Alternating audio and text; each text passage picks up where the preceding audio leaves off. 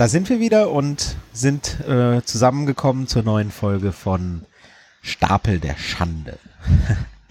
äh, unserem Podcast über ja, vergessene Hits, äh, schon lange nicht mehr gesehene Filme, gelesene Bücher und so weiter. Schon äh, lange liegende Bücher vor allem. Ja, äh, ja, du hast, genau, du hast völlig recht. Nicht mehr ist gar nicht der Punkt, sondern äh, die einfach auf dem Stapel liegen und äh, die wir eigentlich uns schon lange mal anschauen oder lesen wollten oder wie auch immer. Wir, das ist ähm, Irene. Und Matthias. Ja. Und äh, wir machen das jetzt schon äh, zum fünften, sechsten Mal. Und äh, beim letzten Mal hatten wir ziemliche Probleme, was dazu geführt hat, dass wir unsere Technik neu aufgestellt haben. Was wiederum wir, zu Problemen geführt hat. Was, genau weshalb wir nur hoffen können, dass äh, heute alles äh, besser funktioniert und besser klappt. Wir sind da sehr optimistisch äh, und haben uns viel Mühe gegeben. Ich hoffe, es hat sich gelohnt. Wir werden sehen. Ähm, Fünfte Folge. Jubiläum. Hast, alles hast du nachgeschaut? Das ist gut. Ja, ich zähle mit, natürlich. ja, sehr schön. Ähm, ja, wie immer äh, haben wir uns eine kleine Hausaufgabe gegeben und unsere heutige Aufnahme findet am äh, Sonntag statt und heute Nacht finden äh, in Los Angeles die Oscars statt, die Oscarverleihung. Und unsere kleine Hausaufgabe von der letzten Folge hatte auch damit zu tun. Was hatten wir uns denn überlegt, Irene? Wir hatten uns überlegt, äh, die größten Hits and Fails äh, in unseren Empfinden der Oscar-Verleihungen uns anzuschauen.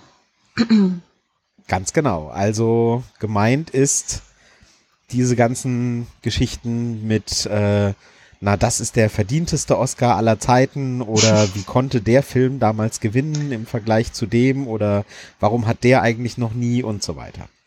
Genau. Ähm, Da haben wir uns so ein bisschen was angeschaut, ähm, einfach ein bisschen einstimmend. Ich weiß ehrlich gesagt nicht, ähm, wie äh, frühzeitig vor der Oscarverleihung diese Folge dann noch online gehen wird. Das wird eine Herausforderung, aber auch danach ist es ja immer noch spaßig im Nachgang. Ähm, äh, erfahrungsgemäß beschäftigen sich ja jetzt um die Zeit der Oscarverleihung viel mehr Leute mit den Oscars als sagen wir mal im September oder so. Mhm. Ja, möchtest du anfangen? Was äh, ist denn da bei dir Punkt 1 der Hits and Fails ähm, passend zur Oscarverleihung? Ah, also die, ich habe irgendwie mehr Fails als Hits. Ähm, eine der größten, äh, es war misslungen, dass 2011 ähm, James Franco und Anne Hathaway die Moderation geführt haben. Also nicht Anne Hathaway, aber ähm, James Franco, hatte ich das Gefühl, war dauerbekifft. ähm, und irgendwie war das, das, so ein bisschen Fremdschämen. Das trifft, glaube ich, ich bei James Franco zu, egal ob er moderiert oder nicht. ja, das kann, kann sein. Wobei er ist ein sehr guter Schauspieler grundsätzlich, Unbedingt. aber äh, so als Person frage ich mich immer. Ähm, und ich glaube, ich habe die Show damals sogar live angeschaut und fand es irgendwie wirklich, wie gesagt, schlimm. Ich kann mich da nicht dran erinnern. Ich weiß aber, dass ähm, diese, aus gutem Grund. Dass dieses Jahr, ja, das stimmt. Ich weiß aber, dass, dass dieses Jahr äh, der, der, na, äh, diese Sendung oder dieser, äh, dieses Event bei vielen auf den Listen ganz oben steht als, oh je, das hätten wir uns hm. besser gespart. Äh, ja. ja. ja und wie gesagt, also Anne Hathaway trifft da keine Schuld. Die tat mir auch echt leid. Sie sah auch leidend aus, soweit ich mich erinnere. Ähm, ja. Das Problem ist ja dieses Jahr auch gewesen. Dieses Jahr sollte ja Kevin Hart äh, die no mhm. Moderation machen. Und ähm, die äh, Moderation der Oscar-Gala äh, gerät immer mehr zum äh, meistgehassten Job äh, ähm, äh, der, der, der, der Welt oder des, der, der Industrie oder wie man nennen soll weil keiner will es machen. Es ist eine Menge Arbeit, ganz offensichtlich, äh, weil du halt wirklich mhm. Monate vorher ähm, daran arbeitest. Äh, du bist vor der Weltöffentlichkeit. Alle haben was zu kritisieren. Ähm, keiner, keiner, also die wenigsten werden hinterher gefeiert und bejubelt. Das äh, Einzige, was man bekommen kann, ist, naja, war ganz okay. Äh, oder man wird halt verrissen. Also mhm. irgendwie will es keiner so recht machen und ähm, was ich extrem schade finde. Und ich, also ich hatte eigentlich, ich, ich bin also, ja, ja.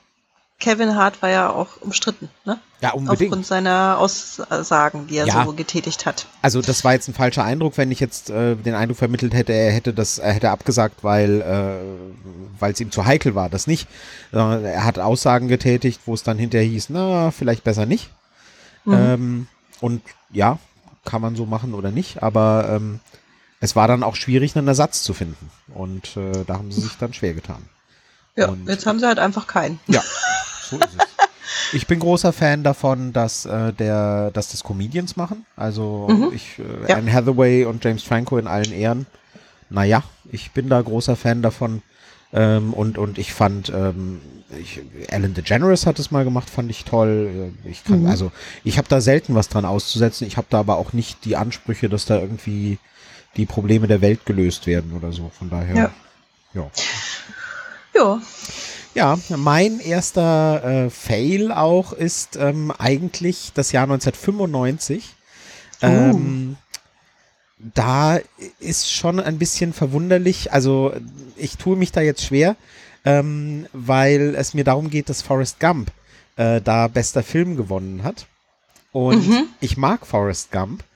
Aber wenn man sich ein, anschaut, dass ähm, im selben Jahr die Verurteilten zum Beispiel auch nominiert war, mhm. dass im selben Jahr Pulp Fiction als bester Film nominiert war. Ähm, Mhm. Es war auch vier Hochzeiten und ein Todesfall nominiert. Der hätte jetzt vielleicht nicht zwingend bester Film werden müssen.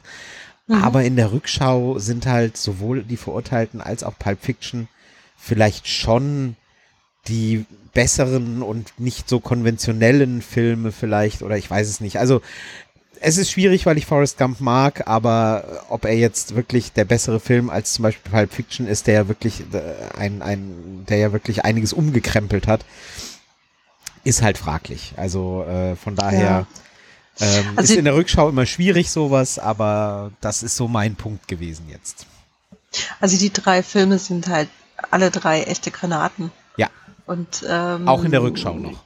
Ja, und Forrest Gump ist aber auch ein Film, ähm, bei dem habe ich nicht unbedingt Lust, ihn nochmal anzugucken, aber immer wenn er läuft, bleibe ich hängen, weil er, weil ich dann auf irgendeine Szene schalte, die, die einfach großartig ist.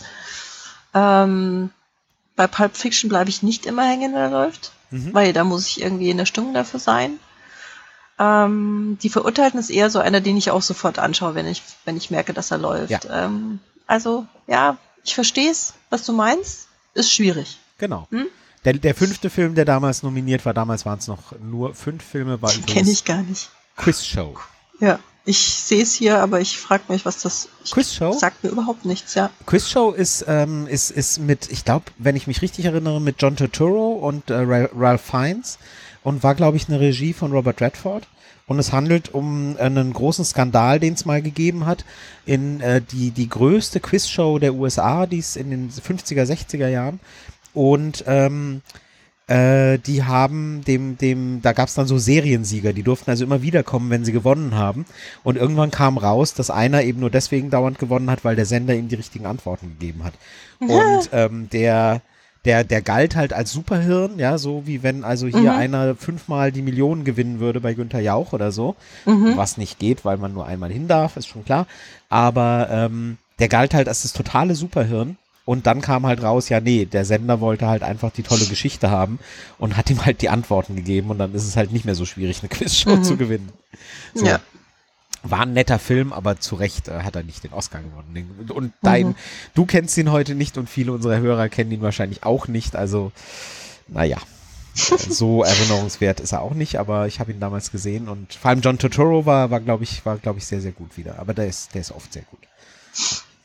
Aber lustig, das sind noch die Zeiten, ähm, ich weiß nicht genau, wann das umgestellt wurde, wo nur fünf Filme Ja. nominiert waren für bester Film. Jetzt sind es ja immer zehn oder elf oder sowas. Mm, ja, nee, 10 glaube ich ist die, ist die Grenze, aber. Ja, also schon interessant. Hm. Also vielleicht auch besser, dass jetzt mehr nominiert sind, Ja, weil einfach, ja, ja. es sind teilweise auch mehr, wo, wo, da muss man sich nicht drüber streiten, ob die jetzt, zu, also ob sie jetzt äh, ja erlaubt halt vergessen Vielfalt. wurden bei der Nominierung oder nicht. Ja, genau. Erlaubt halt Vielfalt, sonst, also ein, Film wie Black Panther, der, der dieses Jahr nominiert ist, Mhm. aus Gründen, aus politischen Gründen würde ich sagen. Und, und also nicht, weil es ist kein schlechter Film, aber als bester Film des Jahres, naja.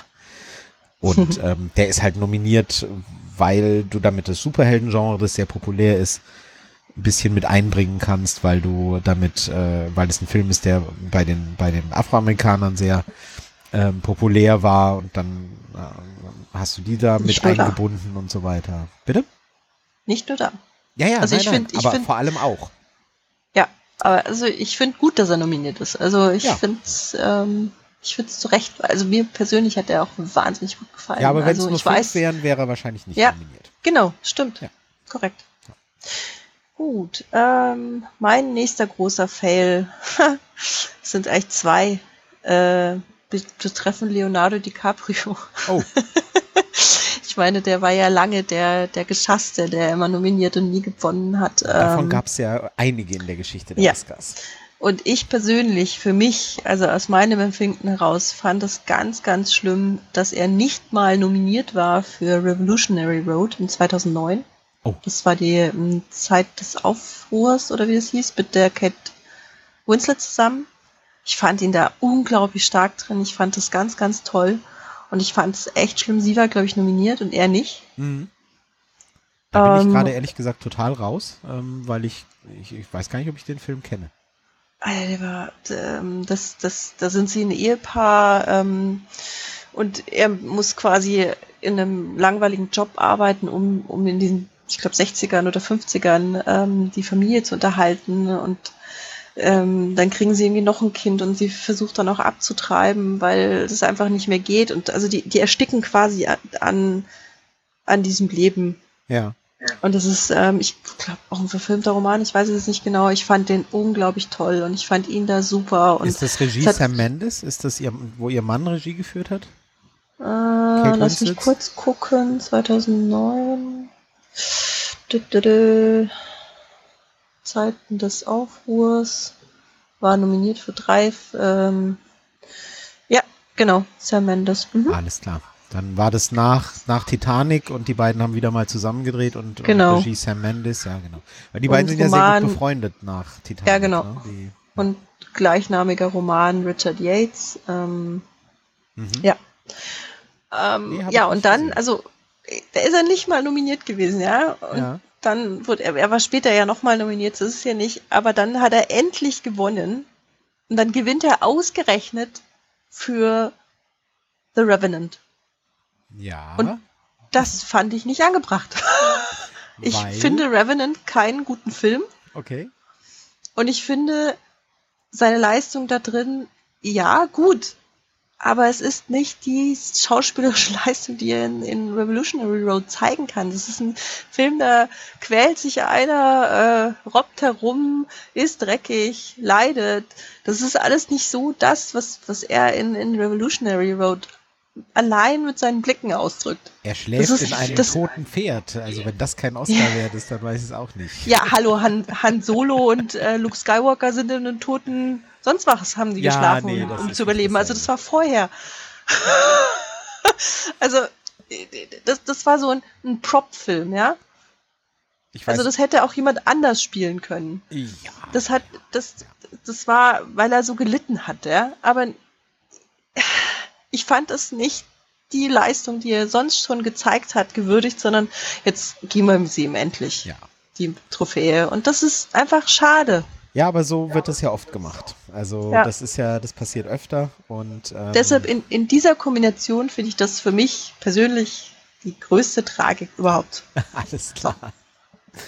Gut. Wort zum Sonntag, im wahrsten Sinne des Wortes. Ja, ja, passt schon, passt schon.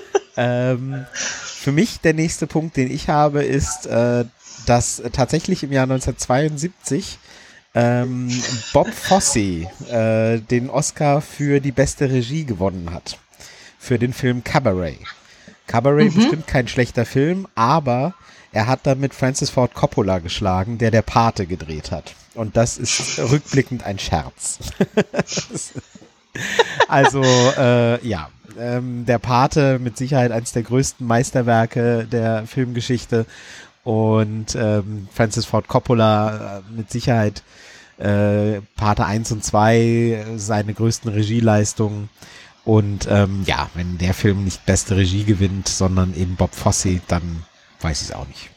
Aber das hat sicher auch äh, äh, politische Gründe damals gehabt, wie man ja, wie gesagt, wie ich es gerade schon angedeutet habe, das ist ja oft so, dass bei den Oscars äh, das politische Gründe hat, warum dann ähm, der eine gewinnt und der andere nicht und so weiter. Hm. Ja, der Pate ist so ein Film, den habe ich, den würde ich mir im Fernsehen, wenn er läuft, nicht angucken, weil ich nicht hängen bleiben würde. Aber ich habe ihn mir vor zwei Jahren so im Kino angeschaut und ich fand, das hat sich gelohnt. Mhm, ja. Es ist nach wie vor so nicht so, dass ich ihn mir einfach mal so anschauen würde, aber im Kino ähm, den dann zu sehen, fand ich schon cool. Ja. ja, ich habe ihn lange nicht gesehen, müsste ich mal wieder machen. Ja, was habe ich noch? Ähm, jetzt mal, ich jetzt mache ich mal einen großen Hit. Also Aha. ich habe mich tierisch gefreut, aber es ist gleichzeitig eigentlich auch nach wie vor ein Fail. Catherine Bigelow mhm. gewinnt als erste Frau und bisher einzige Frau den Regie-Oscar im Jahr 2000, äh, was war's, 10 mhm. für ähm, Hurt Locker, Tödliches Kommando. Ich fand's super. Ich fand den Film, den ich leider nicht im Kino gesehen habe, sondern zu Hause auf DVD. Ähm, und selbst da hat er mich wahnsinnig gepackt. Ich finde ihre Filme grundsätzlich gut. Ähm, sie hat ja auch einen meiner, meiner Evergreens gemacht, ähm, den Strange Days. Mhm, ja. Ähm, also hat mich tierisch gefreut, fand ich super. Es ist einfach nur so schade, dass nach wie vor ähm, weibliche Regisseure weder den, die Chance bekommen, noch dann unbedingt äh, nominiert werden. Ja, und richtig. dann schon gar nicht gewinnen.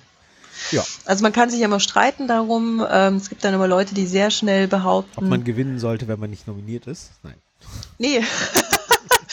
äh, ähm, nein, die, die behaupten, naja, ähm, dann nenn mir doch eine Regisseurin oder einen Film, der nominiert gehört.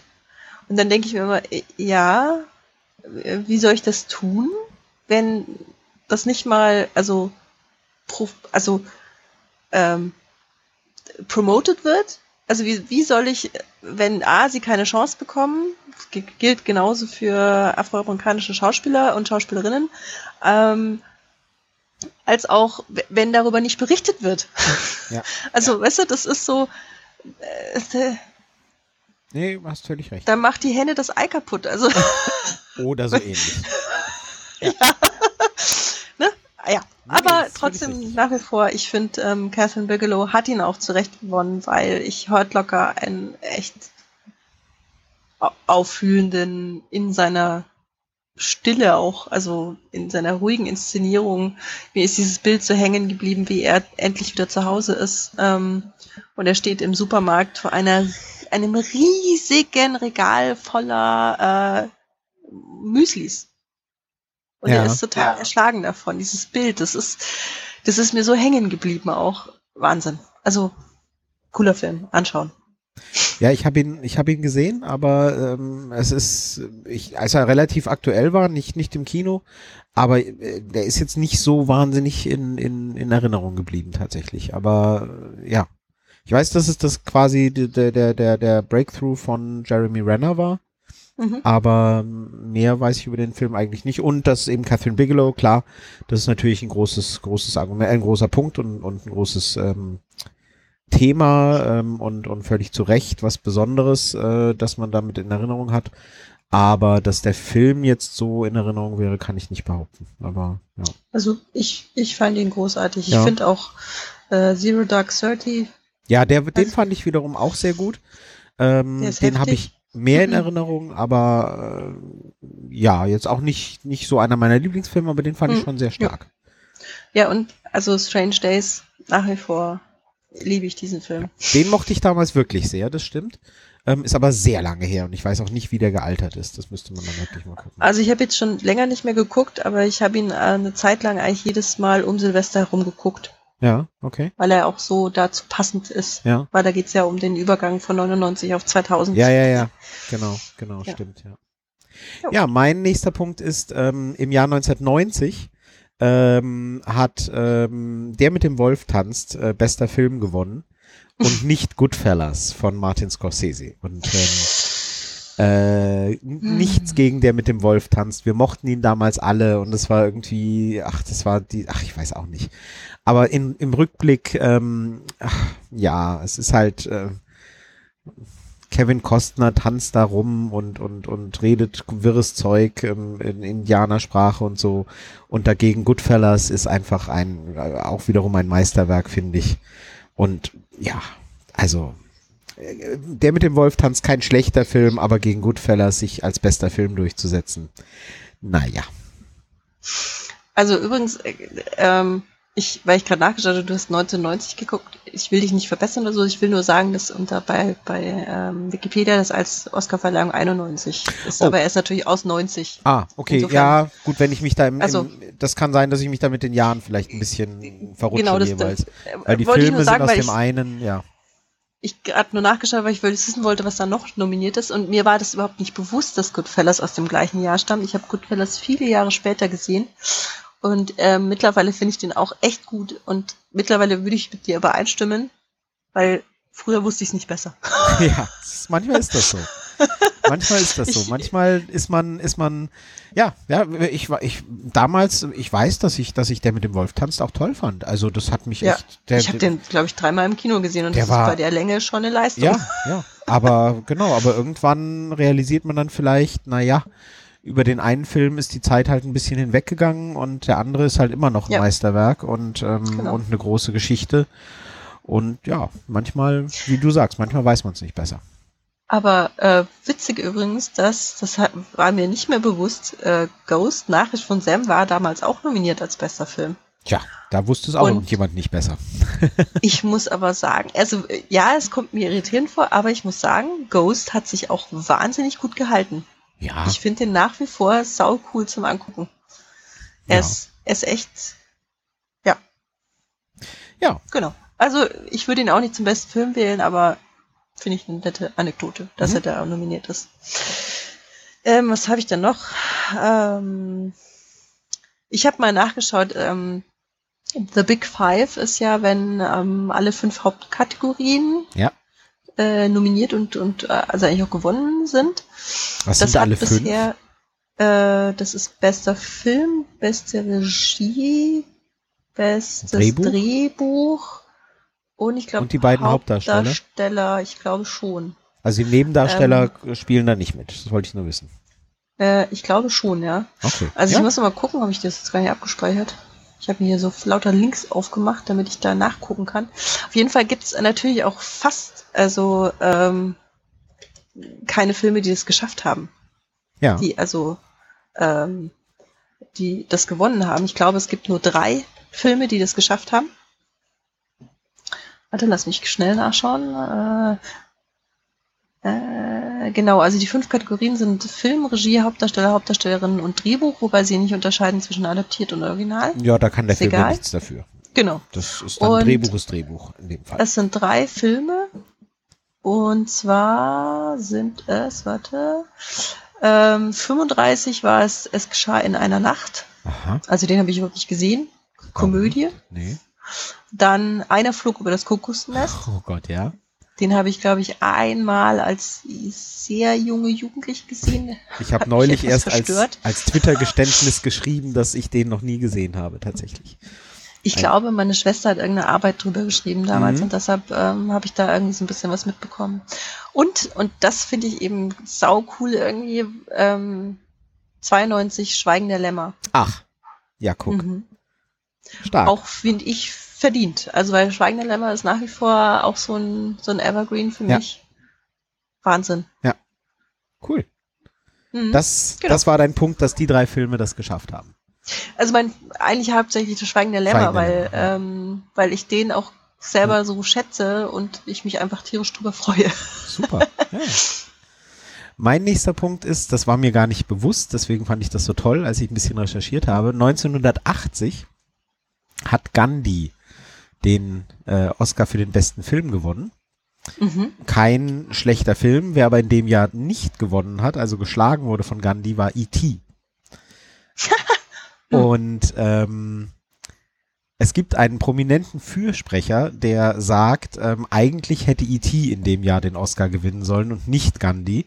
Und wer das gesagt hat, ist ähm, Richard Attenborough, der Regisseur von Gandhi. Oh. Ähm, der hat hinterher äh, mehrfach wohl geäußert, dass er äh, findet, äh, bester Film in diesem Jahr wäre E.T. gewesen und nicht sein Film. Und das fand ich dann schon ziemlich großartig.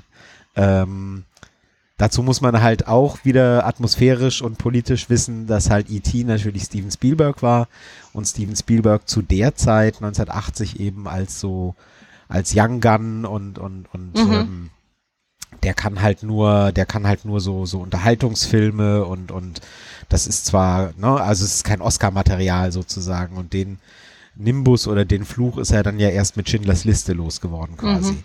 Ähm. Dazu äh, äh, passt dann noch, ähm, dass äh, im Jahr 1999, also 19 Jahre später, ähm, wurde Steven Spielberg geschlagen um den besten Film. Äh, da hat Soldat, der Soldat James Ryan nicht gewonnen, sondern stattdessen Shakespeare in Love. Ähm, ich, ich liebe Shakespeare in Love. Ich mag den Film sehr. Aber dass er der bessere Film gegenüber ähm, der Soldat James Ryan ist, gerade wenn man die ersten paar Minuten von der Soldat James Ryan in Betracht zieht, die einen im Kino dermaßen umgehauen haben, ähm, wie da diese Landung in der Normandie äh, gedreht und gezeigt wurde. Das ist mit das Unfassbarste, was ich je im Kino gesehen das habe. Das ist aber auch meiner Meinung nach mit das einzig richtig Gute an dem Film. Das mag sein, aber manchmal reicht sowas auch. Also und und äh, hm. und der, der Shakespeare in Love ist, ich liebe den Film. Der gehört zu meinen absoluten Lieblingsfilmen. Aber ähm, in, in was, was in, in diesem Film besser sein soll, als, als alleine diese Sequenzen in der Soldat James Ryan, ist mir, ist mir äh, un, unerfindlich. Also kann ich nicht also, nachvollziehen. Also, aber, ja, aber ich finde nicht, dass dafür so eine Anfangssequenz ein Film das bester Film verdient hat, weil der Rest davon ist einfach nicht gut.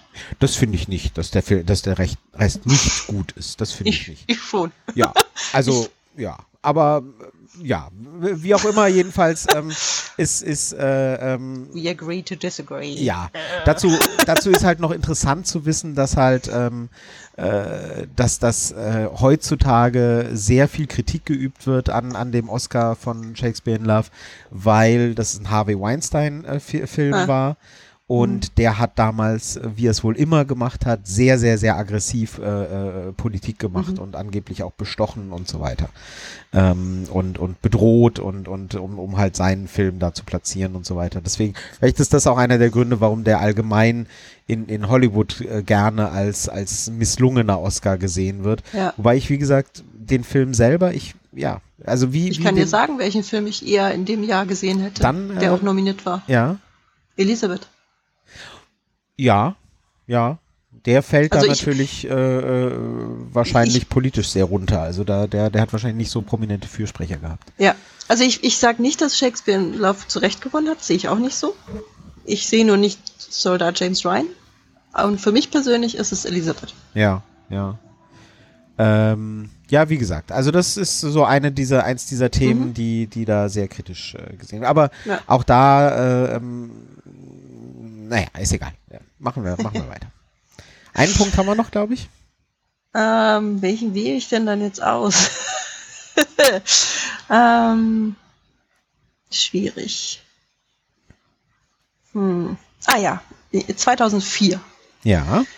War Bill Murray für Lost in Translation nominiert ja. als bester Schauspieler und gewonnen hat ähm, Sean Penn in, äh, für die Rolle in Mystic River. Mhm. Das finde ich persönlich ein Fail. Mhm. Ich fand Lost in Translation toll. Ich fand, ich finde Bill Murray grundsätzlich toll. Mhm. Ähm, Sean Penn ist ein toller Schauspieler, den ich persönlich irgendwie nicht so richtig mag. ähm, und ich muss sagen, ich habe Mystic River als Buch äh, auf meinem Stapel lesen, weil ich dem der Geschichte noch mal eine Chance geben will. Aber ja. als Film, ich habe ihn damals, glaube ich, in der Sneak Preview gesehen. Als Film fand ich ihn nicht gut. Also ja. nicht, weil er nicht gut gemacht war. Er hatte tolle Schauspieler. Das ist ein Clint gut gemacht. Ne? Ich glaube ja. ja ähm, aber ich, ich fand die Story und die Aussage, das ist mir einfach so hängen geblieben, dass ich das nicht mochte. Und ich mochte auch, also ich, ich fand es nicht, ich fand es wieder so eine Rolle, wo ich sage, da hat da hat Bill Murray mehr geleistet als, als toller Schauspieler, ähm, als jetzt Sean Penn. Ja. Das ist einfach eine persönliche, klar, es ist ganz, Ja, ja, ganz klar ja, klar. persönlich, aber das ist für mich so eine, so ein Wunderpunkt. Ja. Ich habe noch einen letzten Punkt. Da habe ich äh, so ein paar zusammengefasst, so, so äh, All-Time-Fails, die die Academy äh, sich geleistet hat. Ähm, da sind jetzt keine großen Überraschungen dabei. Das heißt für manche Leute vielleicht schon, aber ähm, zum Beispiel haben Stanley Kubrick äh, und Alfred Hitchcock nie einen Regie-Oscar gewonnen. Mm. Und Cary Grant und Humphrey Bogart haben nie einen Darsteller-Oscar gewonnen. Mhm. Ähm, in allen vier Fällen sieht man, dass man zur Legende werden kann, ohne jemals einen Oscar gewonnen zu haben. Das ähm, fand ich immer, finde ich immer ganz amüsant, wer da halt mal übersehen wurde. Ganz Mhm. beliebt ist es ja dann, äh, denen dann einen Ehren-Oscar irgendwann aufzudrücken, Mhm. so kurz vor Schluss. Oder, und das ist dann oft die Erklärung für so manchen Oscar, ähm, so wenn dann irgendwie mit 88 nochmal so ein Film gedreht wird, ähm, äh, dann nochmal schnell einen, einen Darsteller-Oscar hinterher zu schicken für eine eher mittelmäßige Leistung, ähm, der dann als ähm, Anerkennung für, für entgangene Oscars für frühere Rollen dann zu sehen ist meistens. Ähm, öfter schon vorgekommen bei Jack Palance, wenn ich mich richtig erinnere, bei Martin Landau oder so. Wo dann gesagt wird, na komm, jetzt noch, bevor die den Löffel abgeben, nochmal schnell hier. Ja. Und äh, dazu äh, passend, äh, weil nominiert und nie gewonnen. Also ich weiß nicht, wie oft die oben genannten nominiert waren, aber ähm, eine meiner Lieblingsdarstellerinnen derzeit ist Amy Adams und die ist gerade dieses Mal, dieses Jahr zum sechsten Mal nominiert, ohne dass sie ihn bisher gewonnen hätte. Ähm, wir wollen hoffen, dass es für sie klappt, äh, bevor sie dann mit 88 oder so. äh, sie hat noch ein paar Jahre Zeit. Aber jetzt die sechste Nominierung, das ist schon, äh, Mhm. Ex-Sechs-Nominierung ist schon ein, ein Wort ähm, äh, für Mhm. eine Darstellerin, die ja noch nicht so alt ist. Ne? Also Mhm. ich weiß nicht genau, wie alt sie ist. Sechs Nominierungen und ähm, na gut, noch kein Mal gewonnen. Weiß ich jetzt nicht. Ich kenne die einzelnen Kategorien nicht mehr, die einzelnen Filme nicht mehr, ob da was Strittiges dabei war, aber sechs Nominierungen sind schon nicht schlecht. Wenn dann jetzt irgendwann auch der ein oder andere äh, gewonnene Oscar dazukommt, dann liest sich Ja. das natürlich noch deutlich besser. Ja. Dazu noch ein Punkt von mir, ähm, die Oscarverleihung 2014, die ich mir damals auch angeschaut habe, äh, mit Ellen DeGeneres als Mhm. äh, Gastgeberin, zweites Mal. Ähm, auch mit dem bekannten Selfie. Ja, das, hat, so, das fand äh, ich damals toll. Das fanden ja ganz viele das- doof. Ich fand es toll. Ich fand's auch super. Ich fand's auch so ein bisschen traurig, wie, wie ich glaube, Liza Minnelli so hinten versucht hat, draufzukommen und zu klein war. Ähm, das ist auch ein Jahr, ähm, äh, wo Amy Adams leider leer ausgegangen ist, ähm, wo es grundsätzlich schade ist, dass der Film äh, American Hustle äh, zwar zehnmal nominiert war, aber Ja. keinen einzigen Gewinn mitgenommen hat. Ja. Ähm, ich meine, die, die Konkurrenz war echt stark. Also ich habe mich damals echt gefreut über 12 Years a Slave als bester Film, weil ich den super fand. Ähm, ich fand äh, Filme wie, da liefen ja Filme wie Dallas Buyers Club, Her und so. Dallas also, Buyers Club fand ich großartig. ja, fand ich auch super. Ähm, ähm, aber also ich finde es eine Schande, dass der American Hustle wirklich komplett leer ausgegangen ist. Das Ja. verstehe ich nicht. Und vor allem bei Gravity auf der anderen Seite, den ich bei weitem nicht so gut finde, nach wie vor nicht. Ich, hab, ich muss ihn mir nochmal anschauen, um ihn ein bisschen relaxter anzuschauen und nochmal zu bewerten. Ähm, der hat irgendwie sieben Preise gewonnen und war zehnmal nominiert. Und War das im selben Jahr? ja, Ah, okay. und das finde ich einfach, also, hä? Also Gravity, Gravity ist halt, wenn man ihn im Kino sieht, ein Meisterwerk. Das muss man halt wirklich sagen. Also Das ähm, kommt drauf an. Das also ich- mir nicht so. ich, ich fand den unglaublich beeindruckend. Ähm, die, die, also mich hat der total mitgenommen. Ich glaube und wette, dass der im Fernsehen, auf dem Fernseher mit DVD und so kommt der überhaupt nicht. Ähm, oder, oder ein Bruchteil davon, aber im Kino war der, war der unfassbar. Ich weiß noch, dass ähm, wir damals heimgefahren sind und, und ähm, damals meine, meine damalige Freundin dann irgendwie durch die Nacht gefahren ist im Auto und, und irgendwie meinte sie, sie hat irgendwie das Gefühl, sie wäre immer noch im Weltall oder so. Also es war schon sehr beeindruckend. Also ich habe das Problem, dass, und deshalb muss ich sagen, ich muss ihn mir nochmal angucken und den nochmal bewerten, dass ich damals mit mehreren Freunden im Kino war. Und eine Freundin fand Also ich weiß nicht, was ihr Problem war, aber man hat, äh, also sie hat es quasi ausgestrahlt. Mhm. und äh, ja, wenn die ganze Zeit jemand neben dir sitzt und bei jeder Szene sagt, oh, ja, und das wenn du das also dauernd. Also, und, ja, ja. und das ist eigentlich das, was ich am meisten hängen geblieben ist. Und ich weiß eben nicht mehr, ob mein, mein äh, gemeinsam, also allgemeiner Eindruck von dem Film, äh, der, der nicht so gut war, wie stark der davon geprägt war. Das kann ich einfach nicht mehr im Nachhinein nachvollziehen. Deshalb sage ich, ich muss den nochmal angucken und schauen, ob ich ihn jetzt von der Story her und dem Ganzen besser finde. Äh, technisch gemacht war er super, keine Frage. Dann, äh, ja. Doch, also, ja, wie gesagt, ich fand den, ich fand ihn schon, ich fand ihn schon richtig gut. Also ich, ich, äh, der, der hat natürlich viele Schauwerte. Also der, klar, wenn du, wenn mhm. du den, ähm, also als Buch funktioniert das nicht, ja, äh, so. Ähm, da, da ist zu wenig, zu wenig dran, aber, aber äh, der war halt schon beeindruckend gemacht und, und, und ich fand auch die Darsteller gut und ja. Aber ist jetzt auch nicht, ich habe ihn danach nie wieder gesehen und ich muss mhm. ihn auch nicht mehr sehen, ähm, weil dieser, dieser erste, dieser erste Effekt, ähm, der ist dann natürlich weg. Ja, und mhm. gerade wenn du ihn dann nicht im Kino, sondern auf dem, auf dem, auf dem Monitor, also na, auf dem Fernseher halt siehst, dann ist es halt was ganz anderes. Aber ich weiß, dass er mich damals sehr beeindruckt hat. Mhm. Ja. Okay, ich glaube, dann Gut. sind wir durch mit unseren Oscars. Ja, ähm, genau. Dann würde ich sagen, dann kommen wir jetzt zu unserem Thema, das wir uns für diese Sendung vorgenommen haben. Und äh, wir hatten gesagt, wir reden über alles, was irgendwie Justizdramen, Courtroom-Drama, Anwaltsgeschichten äh, äh, und so weiter. Also alles, mhm. was irgendwie zugespitzt habe ich es, glaube ich, mal gesagt, mit äh, wir nehmen alles, was ähm, eine Szene hat, mindestens eine Szene hat, im Gerichtssaal spielt. ähm, das stimmt natürlich so nicht, weil ähm, ja, weil, also das genügt dann nicht. Ähm, dann äh, haben wir, äh, da, es muss schon irgendwie essentiell sein und nicht irgendwie mal kurz eine Szene im Verkehrsgericht. Dann würde irgendwie, glaube ich, äh, wie, wie, heißt der, Iswas-Doc ähm, äh, mit Barbara Streisand würde dann auch als äh, Courtroom-Drama durchgehen, weil da gibt es eine Szene, wo sie dann am Ende alle vor Gericht stehen irgendwann. Nein, äh, das ist es nicht, aber wir haben uns da eben alles überlegt, was eben äh, mit diesem Thema zu tun hat. Äh, Justiz, ähm, äh, Gericht, äh, Anwälte, Angeklagte und so weiter. Nicht die klassischen Gefängnisfilme, das wäre vielleicht irgendwann nochmal ein anderes Thema. Und da sind wir jetzt beim Thema Filme, damit fangen wir an. Und ich glaube, mich zu erinnern, dass du einen weniger hast als ich, ja. weshalb ich anfangen darf. Hehe. ja, ja, wie, hehe. Was soll das denn bedeuten? Findest du, findest du äh, äh, das ein Nachteil, wenn man anfangen muss? Manchmal. okay. ähm, ja, ich habe mir den Film, den ich jetzt meine, äh, neulich nochmal angeschaut, nach längerem und bin, ähm, war wieder sehr angetan. Äh, es geht um den Film Eine Frage der Ehre. A Few Good Men.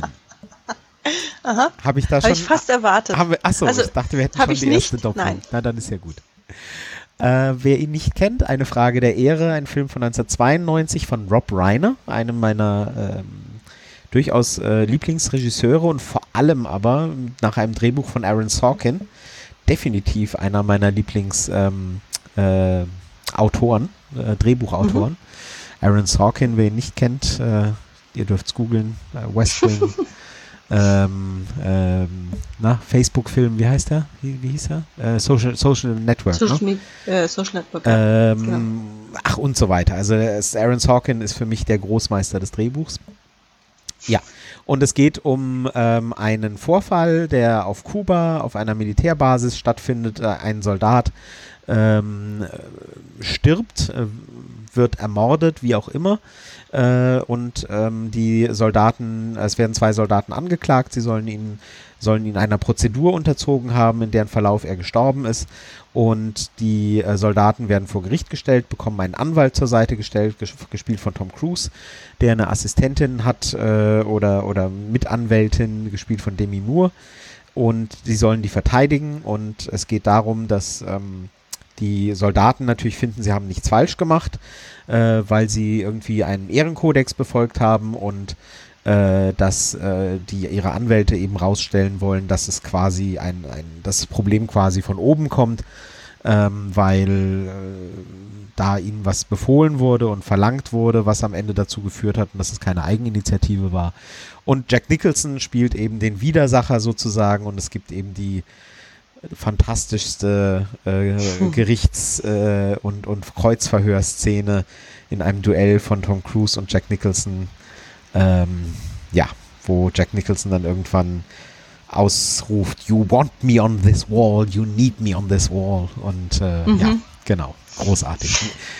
Also ein, ich, ich mag den sehr, ganz viele tolle Schauspieler auch noch äh, in, in kleineren Rollen. Kevin Bacon spielt noch mit, ähm, JT Walsh und so weiter. Der, der, ganz viele tolle Schauspieler, ein toller Film, mag ich sehr. Ich habe ihn nie ganz gesehen. Was? Äh, Kiefer Sutherland spielt übrigens auch noch mit. Stimmt. Ja. Ich habe Teile davon gesehen. Ich habe auch dieses Kreuzverhör gesehen. Ähm, es ist so ein Film, den ich mir immer irgendwann mal anschauen möchte. Aber ich bin einfach noch nicht dazu gekommen. Aha. Wie Deshalb, das sein kann, ist mir ein Rätsel. Tja.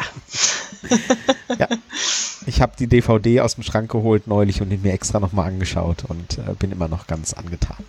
ist jetzt, ähm, ja, äh, ich meine, ähm, immer bei solchen Filmen muss man auch dazu sagen, äh, immer bei diesen Filmen, die halt, ähm, die halt in diesem Militärumfeld spielen, ist man bei amerikanischen Filmen halt immer in der Versuchung, dass es eben dann doch zu patriotisch und zu und so weiter ist. Und diese, diese Tendenzen gibt es in dem Film auch, wobei er eben auch sehr kritisch damit umgeht, mit diesem übertriebenen Ehrenkodex und so weiter. Also es ist jetzt kein Schmachtfetzen, der irgendwie, mhm. wo man hinterher aufstehen möchte und, und Fahneneid schwören möchte oder so. Aber er hat natürlich schon so ein paar Stellen, wo man sagt, ja gut, okay. Das, ja. Ähm, aber der Film ist halt auch von 1992, ähm, äh, wie Rob Reiner oder Aaron Sorkin den heute drehen würden oder die Geschichte heute erzählen würden. Das wäre vielleicht mal interessant. Ich glaube aber sogar, wenn ich mich nicht irre, ähm, das ist überhaupt gerade eine, eine, gute, eine gute Frage. Genau. Ähm, ja, ähm, es gibt nämlich einen Film, der in, in Pre-Production in, in ist. Aaron Sorkin hat ähm, äh, die A Few Good Men als, als Fernsehfilm für 2019 angekündigt. Ähm, und Alec Baldwin spielt wohl mit. Aha, okay, krass. Ähm, und zwar, ähm, hier steht, a live-action production of the courtroom drama that Aaron Sorkin originally wrote, which premiered on Broadway mhm. 1989. Also es war wohl ursprünglich ein Broadway-Stück von ihm, ähm, das 89 an den Broadway gekommen ist und jetzt äh, drehen sie halt äh, dieses Broadway, ja, ich weiß nicht, ein, ein, ein Live-Action-Production. Ich weiß nicht genau, was darunter zu verstehen ist, aber es gibt wohl irgendwie eine Neuverfilmung, von daher gar nicht so schlecht. Vielleicht sieht man dann ja, was Sorkin sich inzwischen überlegt hat. Könnte interessant werden. Mhm. Ich habe übrigens gerade gesehen, dass der auf äh, Sky Ticket ist. Ah. Also könnte ich mir da tatsächlich noch anschauen, solange ja. es noch läuft. Ja, wie gesagt, ich äh, also ich wäre gespannt, was du dann dazu sagst. Ähm, ja, ähm, das, wie gesagt, dieses Militärumfeld ne, immer, immer leicht zu kritisieren, weil da findet man immer irgendwie mhm. Ansätze, mhm. naja, naja, mm, mm, aber ähm, insgesamt trotzdem ein toller Film. Ja, mal schauen, ob ich es noch schaffe. Ich habe zum Ende des Monats gekündigt. oh, ja, dann. Netflix, äh, nee, Amazon, nein, nein, was? Sky gekündigt, nicht dein Job, ne? Nur, dass wir das klarstellen. Nein, nein, nein. ich habe zum ich Ende glaube, des Monats gekündigt. Äh, nein, nein.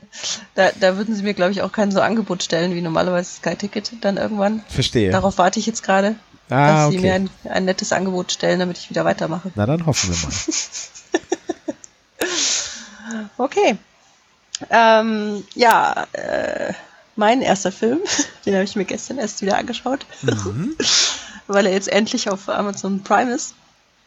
Ähm, es ist leider kein, also leider ist gut, es ist kein Drama, es ist eine Komödie. Ja. Ähm, Staatsanwälte küsst man nicht. Nein! Ich liebe ihn. Legal Eagles auf Englisch ja, äh, ja, mit ja. Robert Redford und Deborah Winger und ähm, in einer Nebenrolle sogar Christine Baranski.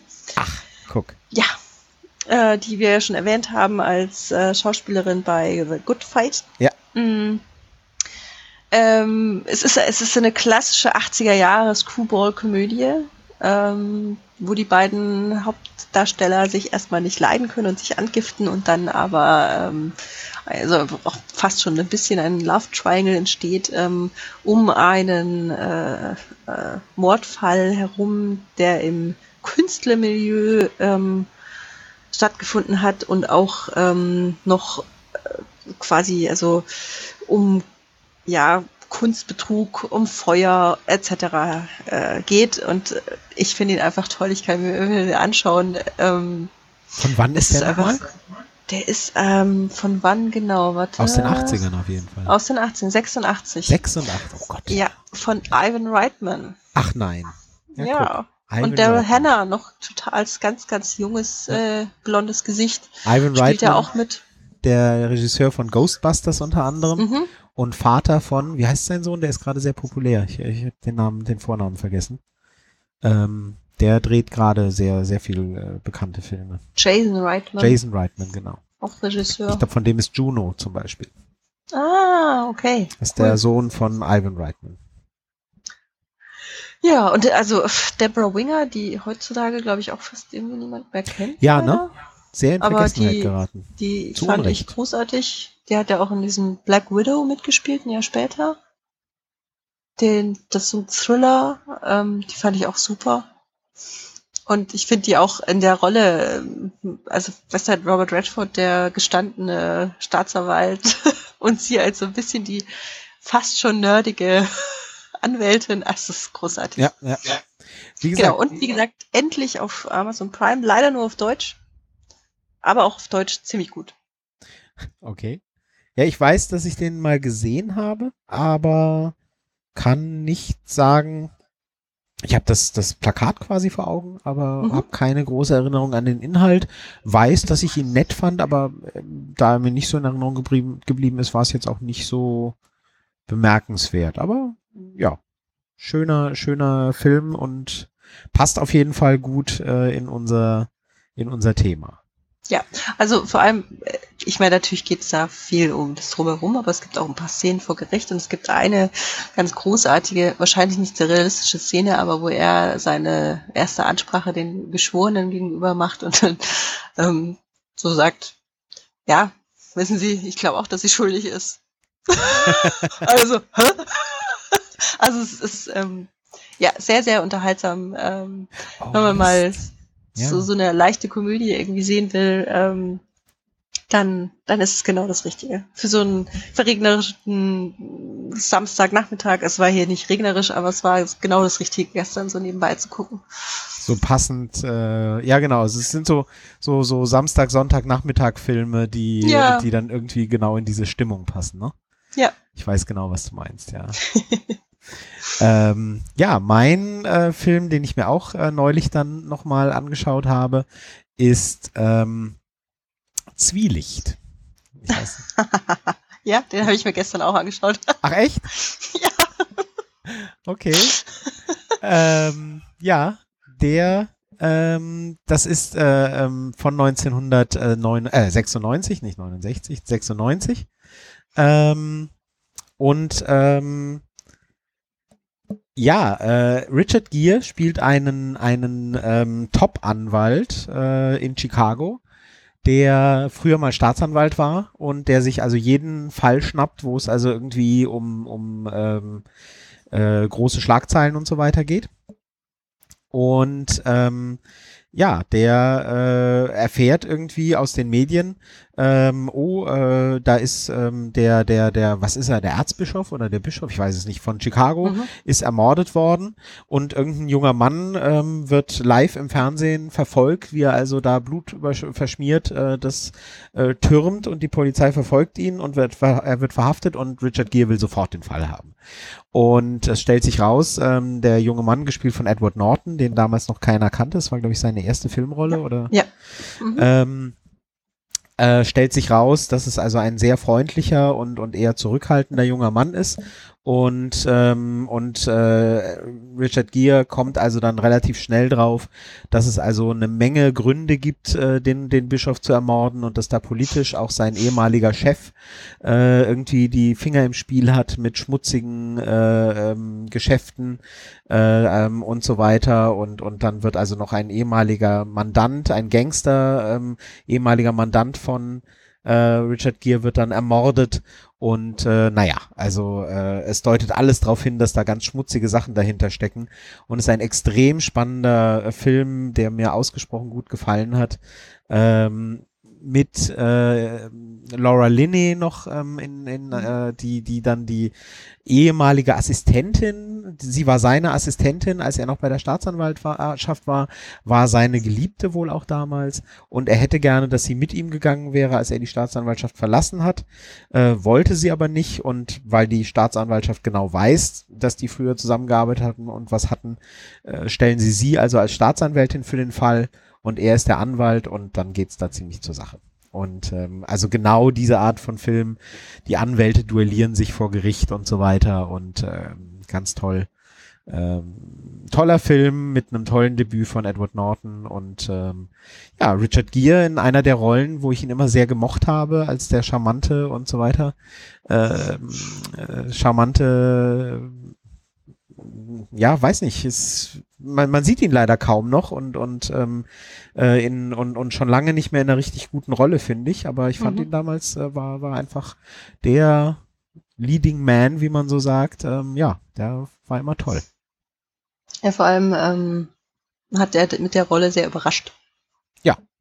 Also, aber sind ähm, noch andere ganz tolle Schauspieler mit dabei. Ähm, Maura Tierney spielt mit, ja. die man aus Emergency Room kennt. Ja. Ähm, Alfred Wood Woodard spielt ja. die Richterin. Richtig, richtig, richtig. Terry O'Quinn, den man aus Lost kennt, spielt den, den ähm, ich glaube, Staats... Nee, den nicht den Staatsanwalt, oder? Doch. Ich weiß gar nicht mehr, wen er spielt. Auf jeden Fall auch als äh, kein netter Mensch. Ähm, ist er, und, er ist doch der Ermittler, ich, ist er nicht der Ermittler vom... vom ist er der Ermittler? Ich... Ah, Na, ich Stempler. weiß es nicht. Stempler war doch der Anwalt, oder? Ich weiß es gerade nicht mehr. Naja. Ähm, und äh, was ich auch ganz toll fand, den ich ähm, dann an der Stimme auch erkannt habe, war Andre Broger. Ja, Brawler. der spielt den Ermittler. Ähm, so ist es nämlich. Der spielt den Ermittler von ihm, genau. Und ähm, ich liebe diesen Schauspieler, weil er so unglaublich geil ist äh, als Captain in Brooklyn 99. Da, da spielt er jetzt und ist einfach, also. Ja. ich habe Brooklyn 99 noch nicht oft gesehen. Ich weiß aber, dass er in, in äh, einer Serie, die ich mal gerne mochte, Homicide. Es war so eine, ah, so eine, so eine, ja, ja. Ähm, auch so eine eher, äh, war so aus dieser, aus diesem Law and Order Universum. Mhm. Und da hat er einen der Detectives gespielt, der, der eigentlich die Hauptrolle sogar in der Serie. Mhm. Da fand ich ihn sehr gut. Und ja, ja. Nee, also ein, ein, ein Film genau mein Ding. Ähm, ja, mit, mit äh, packenden Szenen. Und man muss halt sagen, dass diese amerikanischen Filme, die sind halt einfach, also nein, das amerikanische Rechtssystem ist einfach gemacht für, für Show und, und, und für solche ja. Filme dann auch, ja. Da treten halt wirklich die, die Staatsanwaltschaft tritt halt an gegen, ähm, gegen die, äh, gegen die Anwälte und, und dann wird halt da wirklich eine, eine, eine, ein Fight aufgeführt vor Gericht. Und da muss man sich ja nur angucken, ne, einen, einen echten Fall wie den O.J. Simpson Fall, zu dem es ja jetzt auch einen Mehrteiler gibt. Ähm, ja, äh, der, der, da, da ist, da ist das wahre Leben ja schon spannender als als mancher deutsche äh, Film über über so so Justizdramen. Ne? Ja, also, wobei es ist so ein bisschen schade ist, ne, dass äh, die Justiz dort so scheiße ist vom Prinzip her, dass ja. sie sich gut fürs Drama eignet. Ich habe mal irgendwo in einem Interview oder so von mit einem Anwalt, glaube ich, habe ich gehört, ähm, ähm, wenn sie, wenn sie, wie war das? Wenn, wenn man unschuldig ist, dann möchte man in Deutschland vor Gericht stehen. Wenn man schuldig ist, möchte man in den USA vor Gericht stehen. ja. Ähm, ne? Weil. Also ich, ich habe mal ein Buch über das, ähm, so ein bisschen über das amerikanische Rechtssystem gelesen, ähm, auch über diese Kuriositäten, dass das ja immer irgendwie äh, Frau verbrennt sich an Kaffee, äh, McDonalds und äh, kriegt Ja, ja. Schadensersatz, ähm, wo er ein bisschen aufgeklärt hat darüber, was da wirklich der Hintergrund ist oder was wirklich da rausgekommen ist. Und ähm, der erklärt auch, warum der so das so unterschiedlich ist, dass es ähm, einfach zwei verschiedene Grundsätze sind. Das eine ist das römische Recht und das andere ist das griechische Und wir machen das halt, glaube ich, nach dem Römischen und die nach dem Griechischen. Mhm. Also wir machen quasi nach, ähm, nach Gesetztext und die machen nach Case Ja. Study sozusagen. Fallrecht, Und, ja. ähm, ist auch im England wohl so. Ja. Also eher ähnlich. Ja, das ist Ähm, angelsächsische Recht. Die haben, ja. die haben natürlich, die Amerikaner haben natürlich ähm, aus England ihr Rechtssystem dann. Die Eng erst die Engländer rausschmeißen und dann aber ihr Rechtssystem übernehmen. Ja, Ja, ja. ja, gut, wir haben ja auch die Sprache behalten, also Ja, ist, äh, warum nicht? Aber ja, also das ist schon Ähm, richtig. Kurz noch, äh, wir haben vergessen, Frances McDormand zu erwähnen. Ja, wunderbar, Die genau. spielt auch mit. Ja, die hat auch eine Ja, kleine also Rolle, wirklich, wirklich ähm, tolle ja. als Besetzung. Psychologin, die den, die den Mhm. Angeklagten untersucht, auch ganz toll. Und Edward Norton, das war seine erste Rolle und er hat sich durchgesetzt gegen ähm, Leonardo DiCaprio, Matt Damon und Will Wheaton. Ach was, in, für die Rolle. Wobei ich, wobei ich das sehr interessant gefunden hätte, wenn Will Wheaton die Rolle gehabt hätte. Ja, Wie- spannend. Wie dann die Karriere von Will Wheaton ausgesehen hätte, ja. ja. wäre interessant. Wobei, keine Frage, ich mag Will Wheaton so, wie er ist. Ja, ja, genau. Ja, da ist nichts gegen zu sagen. Nee. ja, Mein zweiter Film ist ein Film, den ich eher durch Zufall gesehen habe, weil ich mal in der, wieder in der Sneak Preview damals war. Ähm, zu Deutsch Der Mandant, auf Englisch Lincoln Lawyer. Ja. Kenne ich, ja, habe ich gesehen. Mit- Ich fand ihn gut, aber ich kann mich an kaum was erinnern. Das passiert mir leider öfter. Mit Matthew McConaughey.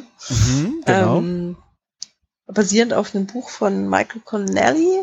Ähm, witzige äh, Detail, der, dieser Anwalt, der da die Hauptrolle spielt, ist der Halbbruder des Detectives Bosch, ja, über den es ja auch eine Amazon Prime Serie gibt, die eben auch auf den Büchern von Connelly genau. äh, beruht.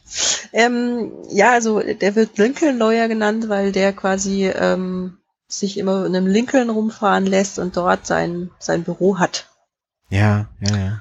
Und ähm, er wird engagiert, um Ryan Philippi ähm, rauszuschlagen, der Sohn einer reichen Familie ist. Ähm, und dabei kommt es dann halt zu Irrungen und Wirrungen.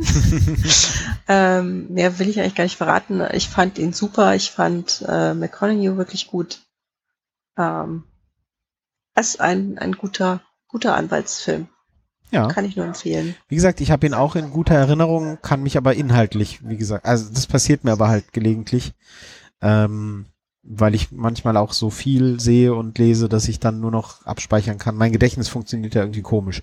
Ich weiß noch, dass ich ganz begeistert war, aber ich kann inhaltlich quasi nichts mehr dazu beitragen. Mhm. Und ähm, manchmal ist es auch wirklich so, dass ich dann beim Wiedergucken ähm, denke so, ach echt, ach. Und dann bin ich wieder genauso überrascht.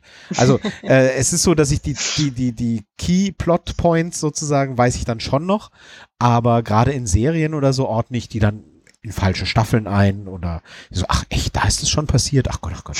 Ja, also so. Also ich bin da sehr gutes Publikum, weil ich kann Sachen auch immer wieder gucken und bin jedes Mal wieder überrascht. ist ganz toll.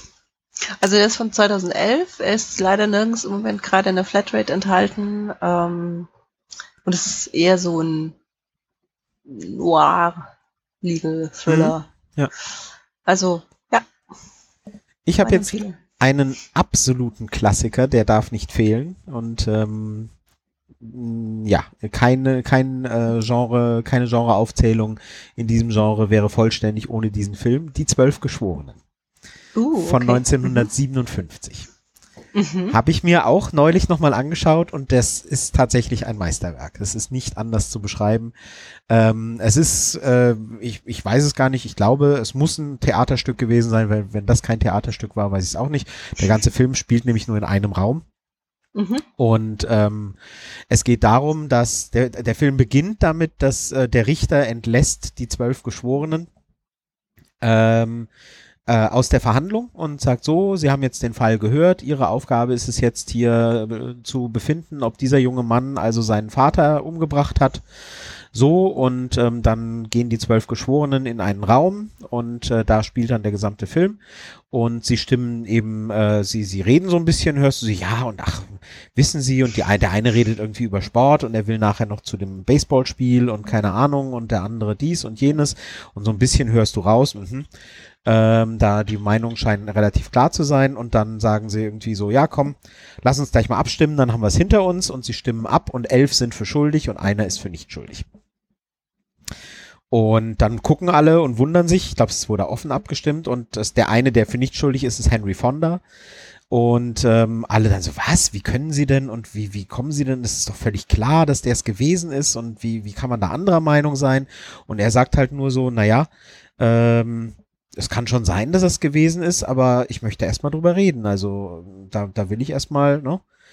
Mhm. Äh, so richtig überzeugt bin ich nicht und äh, es kann schon sein, dass sie da fast sicher sind, aber und dann geht's halt los und dann wird den ganzen Film über, äh, der geht auch nur in Anführungsstrichen 96 Minuten, wird den ganzen Film über wird halt diskutiert und du weißt nichts über den Film, äh, über den Fall und mhm. alles, was du erfährst, erfährst du eben nur aus den Unterhaltungen. Und dann sagt halt einer sowas wie, ja, aber sie wissen doch das Messer und und dann sagt der andere, ja, aber, aber da hat doch der das und das gesagt. Also du, du hast keinerlei Vorkenntnisse, sondern du erfährst alles nur aus den Unterhaltungen der Geschworenen, aus dieser Beratung. Es gibt auch keine Rückblenden auf was früher passiert ist oder so. Das findet alles wirklich original in diesem Raum statt. Und es ist faszinierend. Es ist unfassbar. Mhm. Ganz tolle Schauspieler. Viele, die, die später ähm, äh, noch, noch ähm, sehr äh, bekannt geworden sind zum Teil. Also klar, äh, ähm, Henry Fonda kennt man sowieso. Ähm, aber ähm, zum Beispiel äh, Jack Klugman äh, spielt mit, der hat äh, später in, mhm. ähm, in einer Menge Sachen mitgespielt. Unter anderem hat er in den Großvater gespielt, in Während du schliefst. Ähm, Nee, der, nein, nicht Jack Klugman, äh, Jack Warden war das. Jack Klugman war, war Quincy, der, der Gerichtsmediziner, viele Jahre ja, in dieser genau. 70er-Jahre-Serie. Äh, Jack Warden war der, der später dann ne, den, den, den Großvater gespielt hat. Und halt der große Gegenspieler ist Lee J. Cobb, ähm, der, äh, der also von Anfang an der große Befürworter für einen Schuldspruch ist. Und ähm, da spielen sich dann eben noch äh, einige Dramen ab und so weiter. Wirklich ein ganz tolles Kammerspiel, ähm, kann man sich auch heute immer noch gut mhm. angucken. Ähm, ganz toller Film, der mich wirklich nochmal begeistert hat. Was mich dann sehr geärgert hat, ist, ähm, dass ich äh, äh auf der IMDB eine Kritik gelesen habe, wo eben einer geschrieben hat, ja, ähm, wie könne man so einen Scheißfilm überhaupt empfehlen? Ähm, das wäre ja total rassistisch und sexistisch. In der ganzen Jury wäre keine einzige Frau und, und kein einziger Schwarzer. Wo ich mir dann dachte, ja, der Film ist halt auch von 1957. Das muss man jetzt nicht gut finden, dass da keine Frauen in der Jury sind. Ich nehme aber mal an, dass das damals einfach auch nicht wahnsinnig ungewöhnlich war und dass da keine Schwarzen in der Jury sind, war auch bestimmt nicht so ungewöhnlich. Das als Kritik an dem Film festzumachen, naja. Ja. Also man muss auch Sachen im Kontext sehen und ähm, wäre ratsam. Also, ja.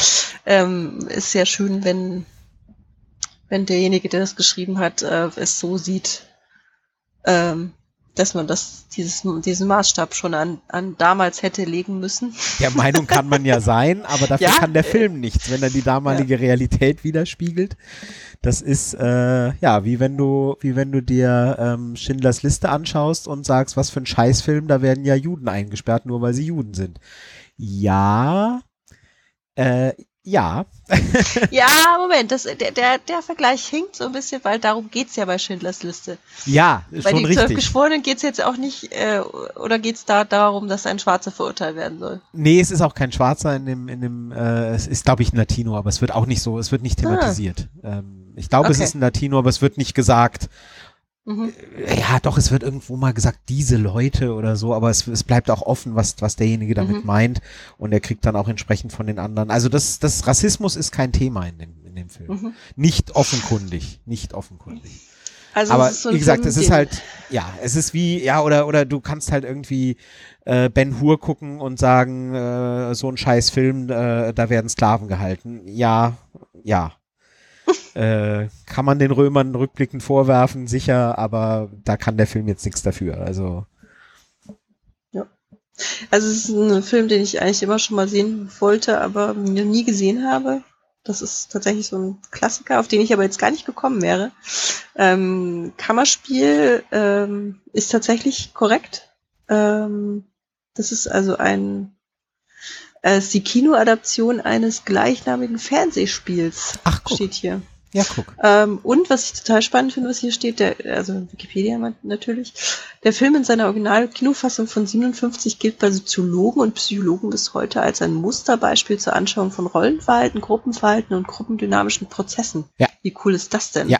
Also Großartig. muss ich, muss ich mir echt angucken. Leider Also auch nirgends in der Flatrate enthalten, muss Ja. ich sagen. Nee, Äh, tatsächlich, ich weiß, ich aber hatte dasselbe ich- Problem. Billig bei Amazon zu kaufen. Nein, der ist äh, tatsächlich, also wer sich auch nur ansatzweise für Psychologie und für Gruppenverhalten und so ist völlig richtig. Wer sich da nur ansatzweise für interessiert, das ist schon wirklich toll dargestellt. Klar, Mhm. manches ein bisschen altbacken, wie gesagt, der Film hat seine, ist, ist, ist, äh, äh, hat seine Jahre auf dem Buckel. Ähm, aber was die, was, was, was die, die, das, das Miteinander und das Untereinander und das Gegeneinander von Menschen angeht, ähm, da hat sich ja nicht so wahnsinnig viel verändert, also in den, in den psychologischen äh, Ansätzen. Er war übrigens nominiert als bester Film, Regie und Drehbuch beim Oscar, Mhm. hat aber nicht gewonnen. Tja. Also gar nichts. Und wer hat gewonnen? Ah, warte. Das ist höchstwahrscheinlich ein Fehler. Brücke, die Brücke am Quai. Ach ja, na gut, okay, auch ein Klassiker. ja, Gut. Äh, mein nächster Film ist gar nicht so alt. Ähm, Der Richter oh ja, von 2014 mit äh, Robert Downey Jr. Ja. Robert Duvall, Vera Farmiga, Vincent D'Onofrio, Billy Bob Thornton. Ein, ein ganz toller Film, ähm, bei dem es ähm, um einen alten Richter geht, ähm, der mehrere Söhne hat. Äh, einer davon ist ein erfolgreicher Anwalt in Chicago. Und dieser Richter ist eben Richter in so einer Kleinstadt.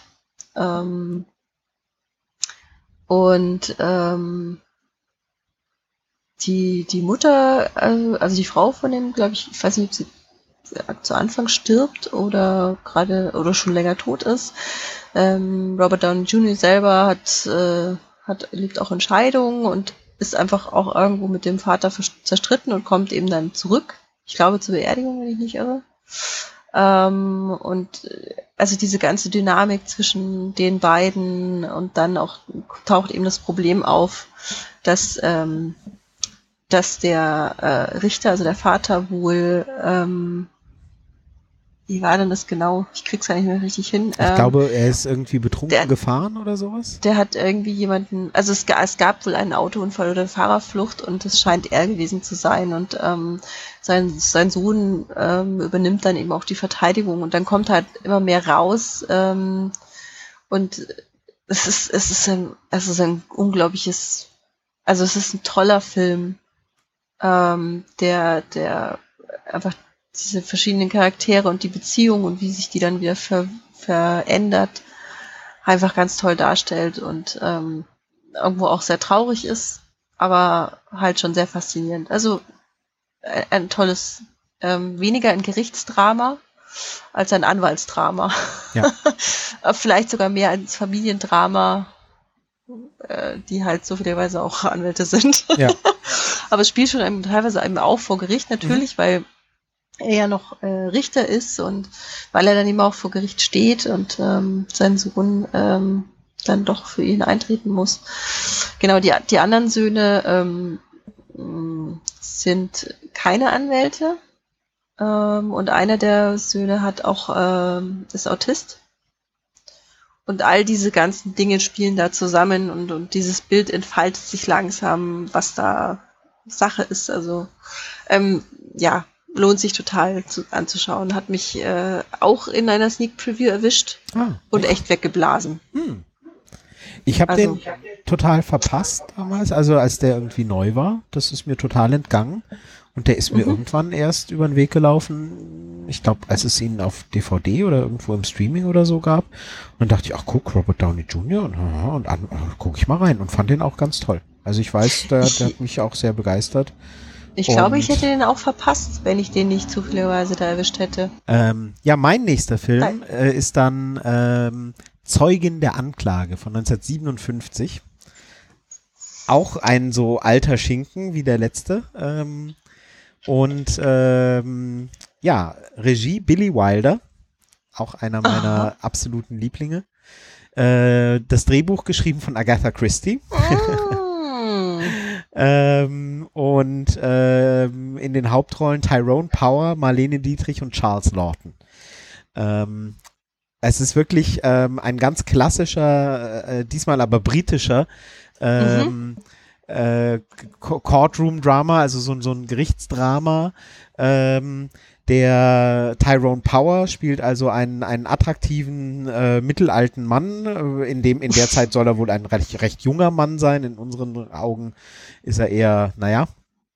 Ähm, naja, äh, was i- in den 50ern äh, so galten halt junge Männer, wenn die halt noch 40 waren oder so, ne? Dann, dann wo galten die, gingen die als junge Männer durch. Oder vielleicht sahen auch die, die 30-Jährigen damals so aus und heute sehen die 30-Jährigen aus wie, wie damals äh, Sechsjährige. Ich weiß es nicht. Jedenfalls, was damals in den Filmen gerne mal als junger Mann durchgeht, denkst du ja heute so, aha, naja. Also ist so, sieht, so sehen heute irgendwie die, die gesettelten Geschäftsmänner um die 60 aus. Aber egal. Jedenfalls, ähm, er kommt halt zu einem Anwalt mit einem anderen Anwalt äh, und dieser andere Anwalt ist halt äh, äh, Anwalt für, für ähm, Zivilrecht. Und der Anwalt, zu dem sie gehen, ist Strafrechtsspezialist. Und ähm, der Anwalt für Zivilrecht sagt also hier, ähm, äh, äh, ich weiß gerade den Namen gar nicht mehr, wie er heißt, ähm, sagt halt hier, mein Mandant, äh, ich habe ihn schon mal vertreten, aber äh, genau, Sir Wilfrid, ähm, ich glaube, er braucht einen Strafverteidiger und hier das und das ist geschehen und möglicherweise wird die Polizei ihn also demnächst aufsuchen und so weiter. Und ähm, der Mann, um den es geht, äh, steht also unter Verdacht, eine Frau ermordet zu haben, die ihm daraufhin wohl einiges an Geld hinterlassen hat, was eben alleine die Sache schon ähm, suspekt macht. Und äh, dann kommt es eben tatsächlich, äh, er, er sagt dann also äh, witzigerweise auch heute Morgen hatte ich noch gar keinen Anwalt, jetzt habe ich schon zwei. äh, und, ähm, und steht dann halt, äh, wird dann also auch tatsächlich äh, vor Gericht gestellt. Ähm, und ähm, naja, es, es äh, kommt eben, wie es kommen muss, äh, zu einem Gerichtsverfahren, wo es darum geht, ähm, hat er diese Frau umgebracht oder nicht. Und äh, ja, da wird's dann eben sehr, sehr spannend. Äh, und es ist aus meiner Sicht quasi der, ja, wie sagt man da, der, der beste Hitchcock, den Hitchcock nie gedreht hat. Also ähm, das ist wirklich an, an, an Spannung und an ähm, Drama in Anführungsstrichen, also so, ne, ist, ist es nicht äh, zu, zu schlagen, finde ich. Ein ganz großartiger Film, der, äh, ja, der, der alles hat an, an, an Wendungen und an, an, an Überraschungen und an äh, spannenden äh, Verhören und Szenen und so weiter. Also da ist alles dran und äh, ist in dem Genre einer meiner absoluten Lieblingsfilme. Ähm, ja, und man muss eben sich drauf einlassen und mal schauen, ob man denn äh, dahinter kommt und, und die, die ganzen Wendungen so vorhersehen kann. Äh, der lohnt sich. Absolut. Hm, Billy Wilder, wie ich. gesagt, Billy Wilder ist halt sowieso einer der, der ganz großen. Ähm, der, der hat, da kannst du in seine Filme quasi reingreifen und findest nur, nur ein, nur gute Filme eigentlich. Und ähm, naja, Zeugin der Anklage. Ja, auch wieder was, was mir noch fehlt. Also, da hast du aber wirklich beträchtliche Bildungslücken. Ja. Aber ich bin auch nicht so alt. Ja. Wir wissen ja, wir üben noch mal, ne? Ich bin ja erst 28. Ja, ja, genau. Stimmt, ja. Du mit deinen 28. der- Na, äh, wir müssen da weiter üben. ne? Da muss ein Ja, glaube ich dir sofort. Ist ja klar. ja, natürlich. Du siehst Ich- sogar noch jünger Du aus. siehst, aber wesentlich jünger. Ja, ich sehe schon. Das müssen wir in den nächsten paar Folgen noch üben. ja, ähm, mein letzter Film ist äh, Das Urteil, zu Englisch The Runaway Jury, Ah. basierend auf einem Buch von äh, John Grisham. Der Name, der musste ja zwangsläufig irgendwann noch Früher oder später. Folge, ne? ja. ähm, ich persönlich finde den super. Ähm, also von allen Grisham-Verfilmungen finde ich den am besten. Er ist mit ähm, John Cusack, Gene Hackman, Dustin Hoffman und Rachel Weisz. Ja. Ähm, ich habe den auch im Kino damals gesehen, 2003. ähm, sie haben aber eine grundsätzliche Änderung gegenüber dem Buch. Ähm, und zwar, soweit ich weiß, haben sie im Buch, verklagen sie eine äh, Zigarettenfirma. Ja, ich erinnere mich da dunkel, ja. Und- Und im Film ist es aber so, dass sie eine ähm, Waffenfirma ähm, anklagen. Also es ist, ähm, es Mhm. fängt am Anfang an, dass ein ähm, ähm, in einem Büro ein, ein äh, Shooter unterwegs ist und äh, da Leute abknallt, also Kollegen und unter anderem auch, ähm, na, wie heißt der, Matt McDermott, glaube ich, ähm, ist es. Ähm, und die Familie von diesem Erschossenen, ähm, also Frau und Kinder, sucht dann eben einen Anwalt und ähm, das ist der Dustin Hoffman, um eben dagegen zu klagen, gegen diese Firma, weil die das in Kauf nimmt, ähm, dass diese Waffen, mit denen der, die erschossen wurden, ähm, genau dafür benutzt werden. Ja. Also das, dieses klassische Argument. Ähm, was ich eben auch, also die gleiche Klage, wenn ich es richtig verstehe, ist auch im Buch, wo es eben darum geht, dass die äh, Zigarettenfirmen äh, das sozusagen hinnehmen. Dass Leute umkommen. Und ich finde das Argument viel griffiger und passender irgendwie auf äh, eine Waffenfirma als also es ist vielleicht nicht falsch, ja, auf eine Zigarettenfirma. aber irgendwie, also reizt mich das, das Buch deshalb gar nicht, aber der Film, ähm, ich bilde mir, es kann sein, dass ich den sogar auch damals in der Sneak gesehen habe. Ich war sehr oft in Sneak Previews früher. ähm, ist, ist es ganz toll, weil es fängt eben mit diesem Massaker an dann ähm, geht es um John Cusack, der ähm, in die Jury gerufen wird. Ähm, und man merkt dann relativ schnell, dass er sich die anderen Jurymitglieder genau anschaut und äh, dass er da rein will ähm, und dass er die manipuliert. Mhm. Und ähm, das Team, das Verteidigungsteam hat äh, eine riesengroße Maschinerie hinten dran. Da geht es auch darum, dass sie die äh, Jurymitglieder genau unter, unter die äh, Lupe nehmen und sich überlegen, wer von denen, äh, also wer von denen ist für uns. Wen wählen wir aus? Klar. Also es fängt also schon mit der Auswahl auch an. Ähm, und äh, ja, ähm, er bietet dann plötzlich an, wenn ihr mich bezahlt, beeinflusse ich die Jury. Mhm. Mehr darf man eigentlich gar nicht verraten. Ja. Ich, Ähm. ich, ich habe das Buch damals gelesen. Ich weiß nicht, ob ich Mhm. den Film gesehen habe. Ich habe aber das Buch gelesen und äh, ich, zumindest in, in, in groben Zügen kann ich mich dann äh, an den Plot erinnern und ja, ja. Ah, es ist, Also es ist, im Film ist es, ich, ich finde ihn toll. Ich habe ihn, ähm, ich glaube letztes oder vorletztes Jahr habe ich ihn nochmal gesehen, weil er irgendwie gelaufen ist. Ähm, ich finde den immer noch, also gut. Ähm, tolle Schauspieler. Interessantes Thema. Äh, ich meine, das ist auch grundsätzlich das Thema der, der Waffenlobby und ähm, auch dieses Thema der, der, dass, dass so solche Schießereien eben auch in Amerika wirklich schon fast zur Tages, ja, ja, klar. äh, zum Tagesprogramm gehören. Ähm, das macht das Ganze einfach als, als zu einem nach wie vor interessanten und aktuellen Film, finde ich. Ja, ja. Und eben Ja, diese, diese, auch wieder das, was ja schon, also bei dem Zwölf Geschworenen ist, wie er eben die Leute beobachtet und dann diese ganze Dynamik beeinflusst. Das ist krass. Ja, ja. Ja, Ja. muss ich, muss ich nochmal gucken. Ich äh, kann mich nicht erinnern, den Film gesehen zu haben. Aber ähm, ja, die Geschichte kenne ich grundsätzlich vom Buch und klingt spannend. Also ich, das ist auch aus einer Zeit, wo ich John Grisham ähm, noch viel mehr gelesen habe, als ich es dann später habe. Und äh, ja, das äh, ja, muss ich mal gucken. Das äh, klingt auch Ja. wieder gut. Also, ähm, ich lohnt sich und ich gucke gerade schnell, ob er irgendwo in der Flatrate ist. Nein, leider nicht. Naja. Schade. Ja, ich ähm, habe äh, als letzten Film auf meiner Liste schon wieder eines witzig. Das war mir gar nicht aufgefallen. Die letzten drei Filme sind alle aus den 50ern. Und Es äh, scheint die bessere Zeit für solche Filme zu sein. ich weiß auch nicht, äh, es scheint fast so.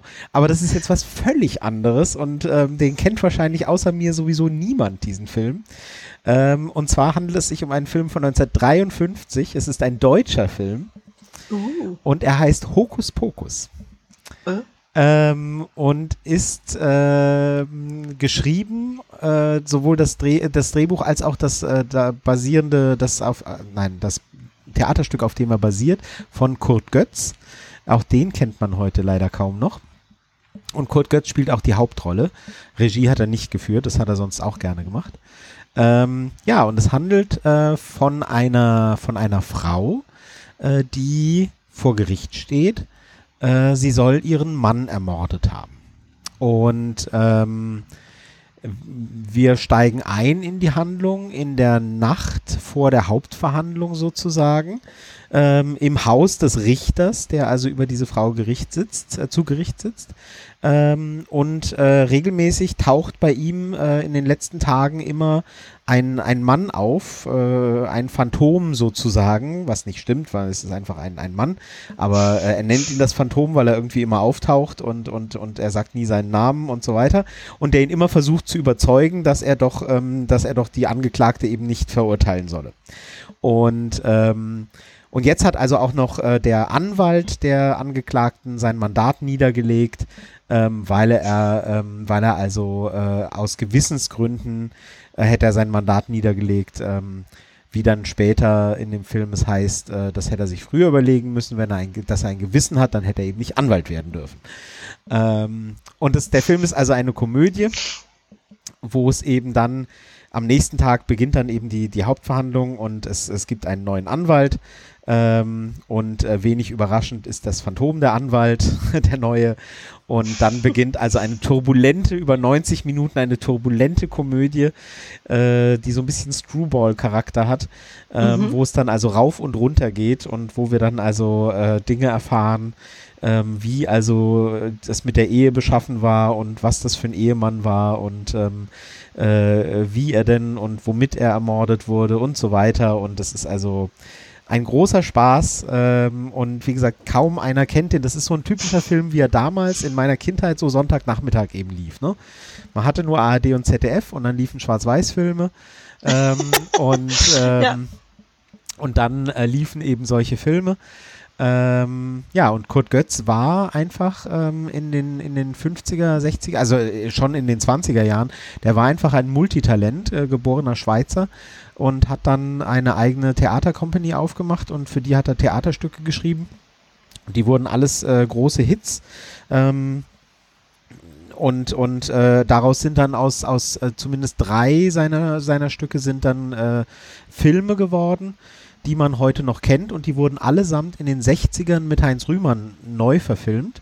Mhm. Ähm, und da nochmal große Erfolge und das eine, der eine heißt ähm, Das Haus in, von, in Montevideo ähm, das andere ist Hokus Pokus und der dritte ist äh, Frauenarzt Dr. Pretorius.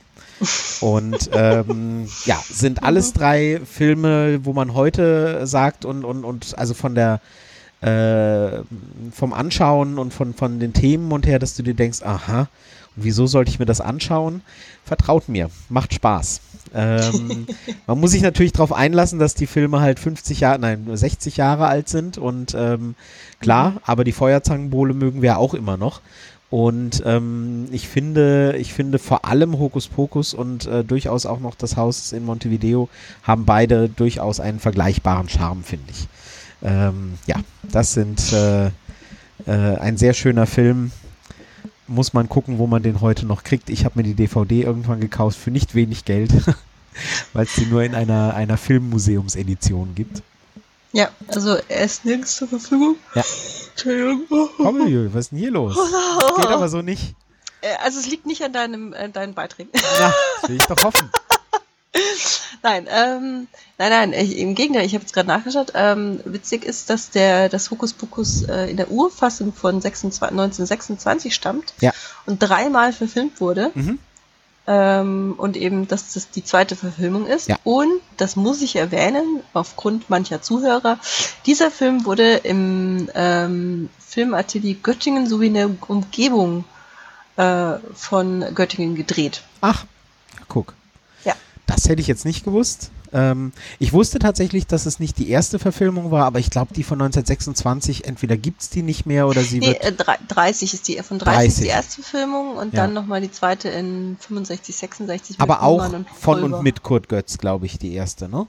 Und ich glaube, er, hat, sein, er hat seinen eigenen Film quasi nochmal gedreht und dann wurde er äh, in den 60er Jahren nochmal mit Heinz Rühmann, allerdings mit demselben Regisseur wie mit der Verfilmung, die ich meine. Es war auch Kurt Hoffmann, der war so, das war so ein großer ähm, Komödienspezialist. Also der, Ähm, der erste ist nicht. Entschuldigung, falls da im Hintergrund Musik hört, meine Dorfjugend hier bei mir auf dem Dorf, die üben für ihren Faschingsumzug für nächste Woche. Ich hasse sie aus tiefstem Herzen, aber ich kann es nicht verhindern. Geil. Äh, der, der erste stammt, äh, also von 1930, ist aber nicht mit ihm oder von ihm, ähm, ist, hat aber witzigerweise einen englischen Titel. Ach, guck. Mit, also es gibt eine, der englische Übersetzung, The Temporary Widow. Ah ja, Cool, oder? ja, Ich, ja. das hätte ich jetzt auch spannend. nicht gewusst. Mit Willy ja. Fritsch. Ja, wie gesagt, also der hat ganz viele, ganz viele Drehbücher und, und so weiter geschrieben. Der hat das, wie gesagt, alles selber äh, gedreht. Ähm, bei den, bei, ah, ich sehe gerade, bei den späteren Filmen, nein, das ist gar nicht wahr, der, der Hokus Pokus ist der späteste. Frauenarzt Dr. Pretorius von 50 und das Haus in Montevideo von 51 hat er noch selber Regie geführt, bei Hokus Pokus dann nicht mehr. Vielleicht, ähm, ja, ist aber auch seiner, se- äh, einer der letzten Filme, wo er dann als Darsteller auch aufgetreten ist, sehe ich gerade. Gelebt hat er bis in die, in die 70er. Ne, nee, nein, ich, ich weiß es nicht. Egal. Jedenfalls ähm, lohnt sich, wenn man irgendwie die Gelegenheit hat, vielleicht irgendwo mal dran zu kommen. Ähm, ist wirklich, ist äh, wirklich eine, eine, eine wunderbar charmante Komödie. Ich mag den ganz besonders, äh, kann ihn teilweise mitsprechen und äh, ja, äh, absolute Empfehlung von mir. Ja, cool. Gut, dann sind wir damit durch und würde ich sagen, dann kommen wir auch gleich zu unserem nächsten Punkt. Serien. Ja, Serien, da bin ich ja mal gespannt. Ja, also äh, die erste Serie, die ich äh, vorstellen würde, die haben wir schon erwähnt. Ähm, aber ich finde, sie musste trotzdem mit rein. The Good Wife. Aha, ja, Tada! tada. Abgeschlossene Serie. Ähm, hat ja die von mir bereits hochgelobte Spin-off-Serie The Good Fight. The Good Wife mit äh, Juliana Margulis ähm, und dem Mr. Big. Mhm, Chris Noth. als ihren ähm, Ehemann. Ähm, geht einfach von der Thematik aus. Er ist halt ein, ein Politiker oder ja doch Politiker. Ähm, und sie ist die Frau, die äh, ihm den Rücken stärkt und es kommt ein Skandal raus. Äh, er hat sie betrogen ähm, und sie ähm, muss sozusagen The Good Wife spielen ähm, und äh, sozusagen an seiner Seite bleiben ähm, hat aber einfach das Problem, dass er im Gefängnis sitzt ähm, und sie zwei Kinder hat und ähm, er keinen Job mehr. Ja, im Gefängnis. Sie fallen also komplett aus, auch aus der, aus der Gesellschaft raus, ähm, ziehen in eine, eine Wohnung um und sie fängt wieder als Anwältin an, muss aber quasi ähm, wirklich von Anfang an anfangen. Also ist eine von den niederen, ähm, genau. Und ähm, ist dabei halt auch, also geht jede Woche sozusagen um eine, einen Fall und aber auch gesamt um, um die äh, ganzen Leute auch in, diesen, in dieser Anwaltskanzlei. Ähm, und hat mich damals total gefesselt. Ähm, ich habe leider nach der dritten Staffel einfach den Faden verloren, Mhm. weil wie das schon oft erwähnte Phänomen. Ich ja. bin aber ganz fest entschlossen, den Rest auch noch anzugucken. Ähm, und ich, äh, ja, ich kann es nur empfehlen, weil ich fand, aber ich fand die Fälle interessant. Ich finde ähm, grundsätzlich diese Geschichte um ihre Familie interessant. Ähm, ich fand sie ganz toll. Ja, genau. Ja, Ja, äh, braucht man habe eigentlich ich, fast nicht sagen, ne? wie schon erwähnt, auf meiner Liste, aber bisher leider nie gesehen. Und, und ich sagte ja auch schon immer, dass das eigentlich bestimmt was für mich wäre, aber bisher Mhm. an mir vorbeigegangen ist. Ähm, müsste ich eigentlich mal nachholen. Also da hast du völlig recht. Lohnt sich bestimmt immer noch. Ja. Meine erste Serienempfehlung ist eine Serie von 1995, nämlich Murder One. Ist, ähm, war nicht so wahnsinnig erfolgreich, hat glaube ich auch nur zwei Staffeln gehabt. Das kommt mir bekannt vor. Hat mich damals aber total umgehauen, ist von Steven Bochco, dem, dem Macher von, ähm, ja, der, der war in den, in den 80er, 90er Jahren, der, der große NYPD Blue war von ihm, LA Law und solche Sachen. Ähm, ja, äh, lauter, lauter solche, solche, solche Cop- und, und, und, und Dramaserien eben. Und Murder One handelt äh, von einer Anwalts Anwaltskanzlei in Los Angeles, die ähm, ja, so richtig Staranwälte eben, ne? Und die werden äh, gerufen, dass ähm, irgendwie ein Starlet wurde ermordet oder ein, ein, ein, ein Model, ich weiß es nicht mehr genau. Ähm, und es wird ein junger, ist es Musiker oder, oder Schauspieler, äh, wird also verhaftet. Nein, zuerst wird ein Geschäftsmann verhaftet, der es gewesen sein soll, der was mit ihr hatte und dann äh, ver verteidigen sie den und kriegen den relativ schnell frei. Es kommt also gar nicht zum Gerichtsverfahren. Und dann wird im selben Fall wird, ähm, wird halt dann ein, ein junges Mädchen, na Quatsch, ein, ein, ähm, ein junger Schauspieler angeklagt. Ähm, äh, dann dürften, eigentlich dürften sie den halt von Rechts wegen nicht vertreten weil äh, sie ja schon äh, aktiv waren in dem Fall und es könnten Interessenskonflikte geben. Sie werden dann aber ausdrücklich von ihrem ehemaligen Mandanten gebeten, den doch jetzt dann zu verteidigen. Und die ganze Staffel äh, von, äh, ich weiß gar nicht wie viele Folgen, äh, geht dann nur um diesen einen Fall. Also von Anfang an äh, geht es nur um diesen einen Fall, ähm, wo dieses Mädchen ermordet wurde. Es sind tatsächlich äh, zwei, 23 Folgen. Und ähm, ja, und äh, es geht halt von der Juryauswahl über, ähm, über, über die, die, ähm, äh, na, äh, wie halt, wie halt die äh, Jury eben ausgewählt wird, dass man da so Experten hat, wie du ja vorhin, glaube ich, auch erwähnt hast, ähm, über wer hält welches Plädoyer und die Ermittlungen und so weiter. Mhm. Mit ganz vielen äh, durchaus bekannten Schauspielern. Mary McCormack spielt mit äh, Stanley Tucci, den ich ja, den ich ja mhm. ganz toll finde, der seitdem noch viel, viel bekannter geworden ist. Patricia Clarkson spielt eine kleine Rolle. Ähm, und so weiter. Also ganz viele ähm, äh, Leute, die, die später dann noch ein bisschen bekannter geworden sind. Und ich habe das als, ich weiß, dass ich das damals ganz toll fand. Äh, die DVD stehen auch noch bei mir im Schrank. Ähm, es ich weiß ehrlich gesagt nicht, wie es gealtert ist, ob man heute sowas noch über, über 20 Folgen gucken kann und ob das heute nicht äh, besser und anders gemacht werden würde. Ich weiß aber, dass es mich damals so Ende der 90er extrem umgehauen hat, weil es halt wirklich so aufgerollt war und du wirklich äh, bis zum Ende dran warst und wissen wolltest, wer, wer ist denn jetzt der Mörder? Ja, es ist so ein bisschen Twin Peaks mäßig. Mhm. Es geht alles nur um diesen einen Fall.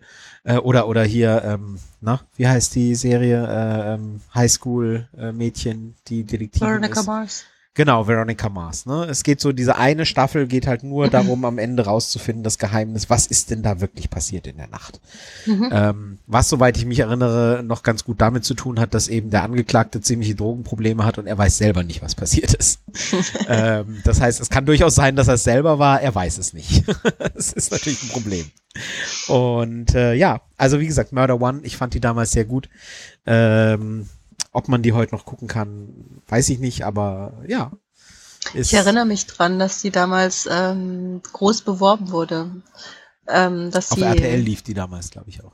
Na, Vox anscheinend. Oder Vox, ja gut, das kann auch sein. Ja, aber also so, ich weiß noch, dass es so inszeniert wurde und dass mich das ganz fasziniert hatte, eben auch der, der Titel und so. Und ich habe mir das auch angeschaut, aber ich weiß fast nichts mehr. Ich weiß nicht, wer der Angeklagte war. Ähm, ich weiß, dass es also irgendwie so recht kompliziert war dann irgendwie, äh, weil das auch hintenrum, habe ich zumindest so in Erinnerung, dass da auch so viele Ränkeschmiede waren. Mhm. Aber ich, ich, ich wusste gar nicht, dass es eine zweite Staffel gab. Nee, die zweite Staffel ist dann auch ähm, ziemlich, ziemlich abgeschmiert. Ähm, und danach wurde es dann auch, glaube ich, eingestellt, mhm. was halt nicht, was nicht so wahnsinnig verwunderlich ist, wenn du halt, nur weil du halt einen starken Fall hast, der halt eine Staffel trägt, ähm, heißt es halt noch lange nicht, dass das nochmal funktioniert, ja. ja und dass ja. die so, so eine Serie steht und fällt halt mit dem Fall. Da, ähm, die ist halt wirklich sehr zentriert auf, auf, auf die Geschichte und nicht so sehr auf die Figuren und Nebenfiguren und so weiter. Und wenn die Geschichte dich halt nicht packt und den Zuschauer nicht mitnimmt, dann reicht's halt ja. nicht. Und der erste, die erste Staffel war damals stark. Und die Serie hat dann auch verschiedene Nominierungen gekriegt für Emmys und Golden Globes und so.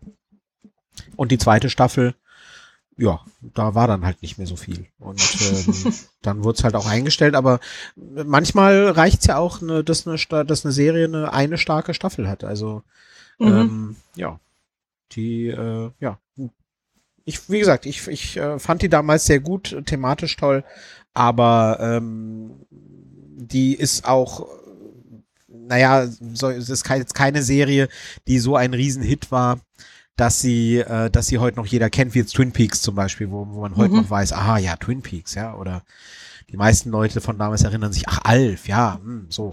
Also so, so ein ikonisches Thema ist es jetzt nicht, aber ja, nee. ich fand es eine gute Serie. Ja, gute Überleitung, weil die nächste Serie, die ich vorstelle, das ist eine Ikone. Matlock. Oh. ich, ganz ehrlich, ich meine, also, also, es ist halt eine, eine Serie aus den 80ern, Ende der 80er, Anfang der 90er.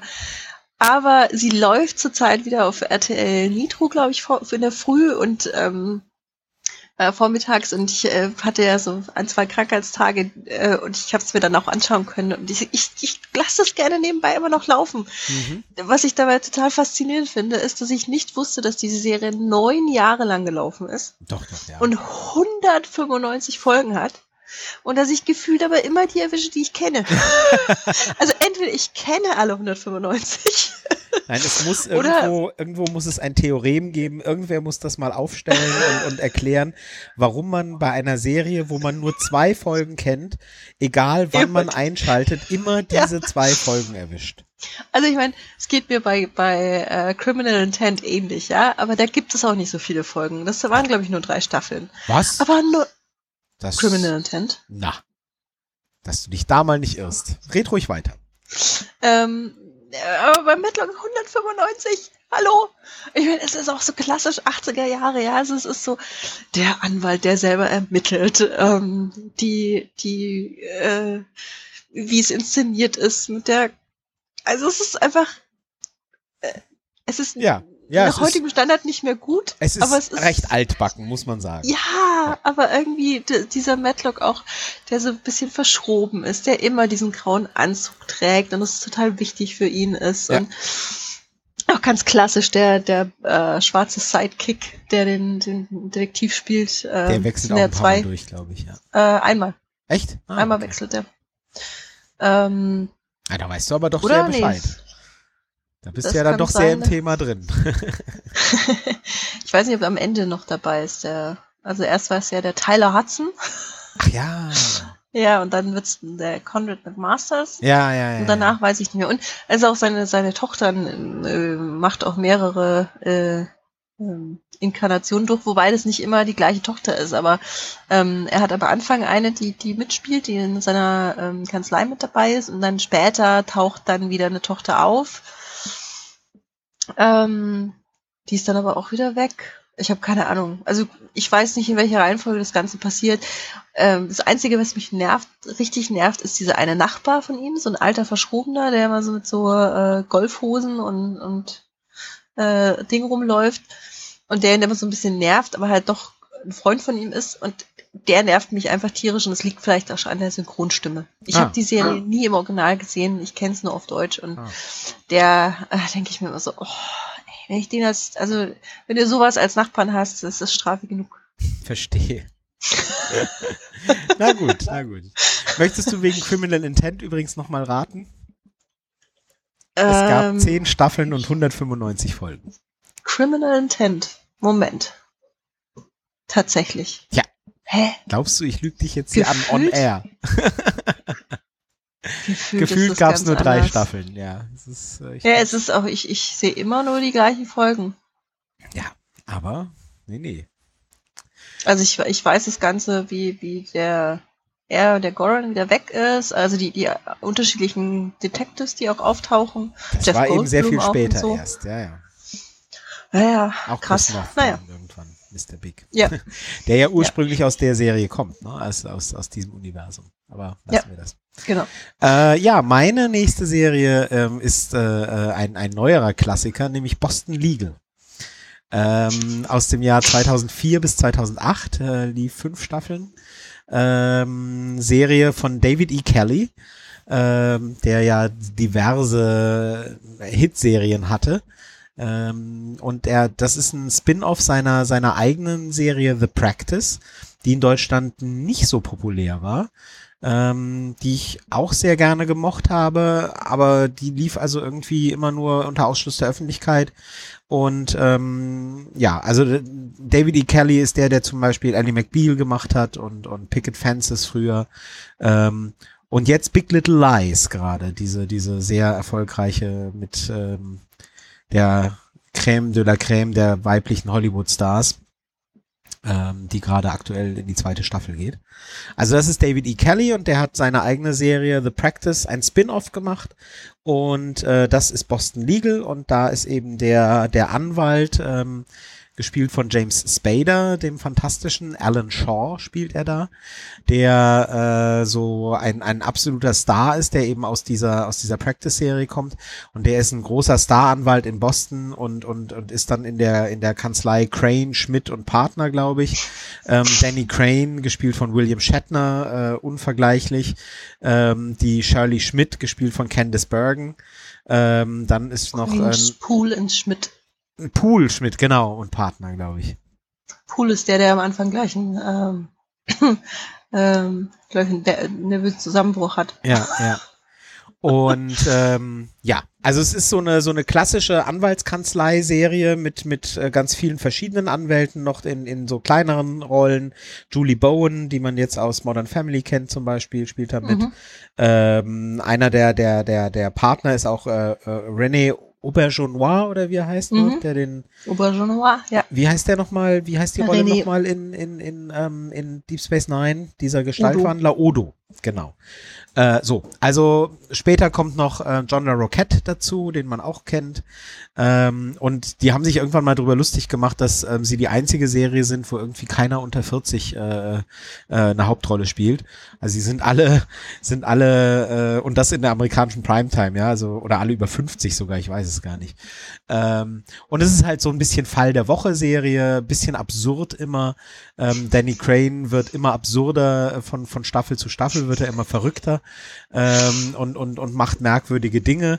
Und Alan Shaw ist aber auch äh, skurril und, und, und man fragt sich, wie der so durchs Leben kommen soll als echter Mensch. Und äh, die beiden sind natürlich dicke Freunde und, und es sind absurde Kriminalfälle, wo, also so Stil von Pferd wird angeklagt, weil es den Reiter ermordet haben soll oder irgendwie sowas. Also so, so Fälle könnten das sein. Und ähm, total irre Serie, aber mit viel Augenzwinkern und macht Spaß. Und hat dabei aber dann doch auch immer spannende Fälle gehabt und ähm, ja, mochte ich sehr gerne damals. Ähm, Boston Legal hat auch mit die schönste ähm, Ich liebe dich Szene für dich. Also ah.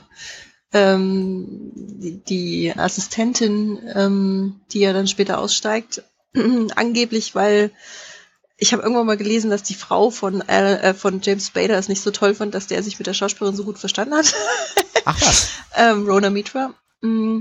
Mhm. Sie sagt, sagt ihm sozusagen, äh, dass sie sich halt in der einen Szene um ihn Sorgen gemacht hat und das, ähm, ich glaube, sie sagt ihm tatsächlich I love you und dann sagt er nichts und dann sagt sie, you're supposed to say something und er sagt, I think you smell good. und ähm, irgendwann später kommt dann nochmal, in, in ich glaube, späteren Folge sagt er dann, I still think you smell good. Okay. Das ist einfach total süß.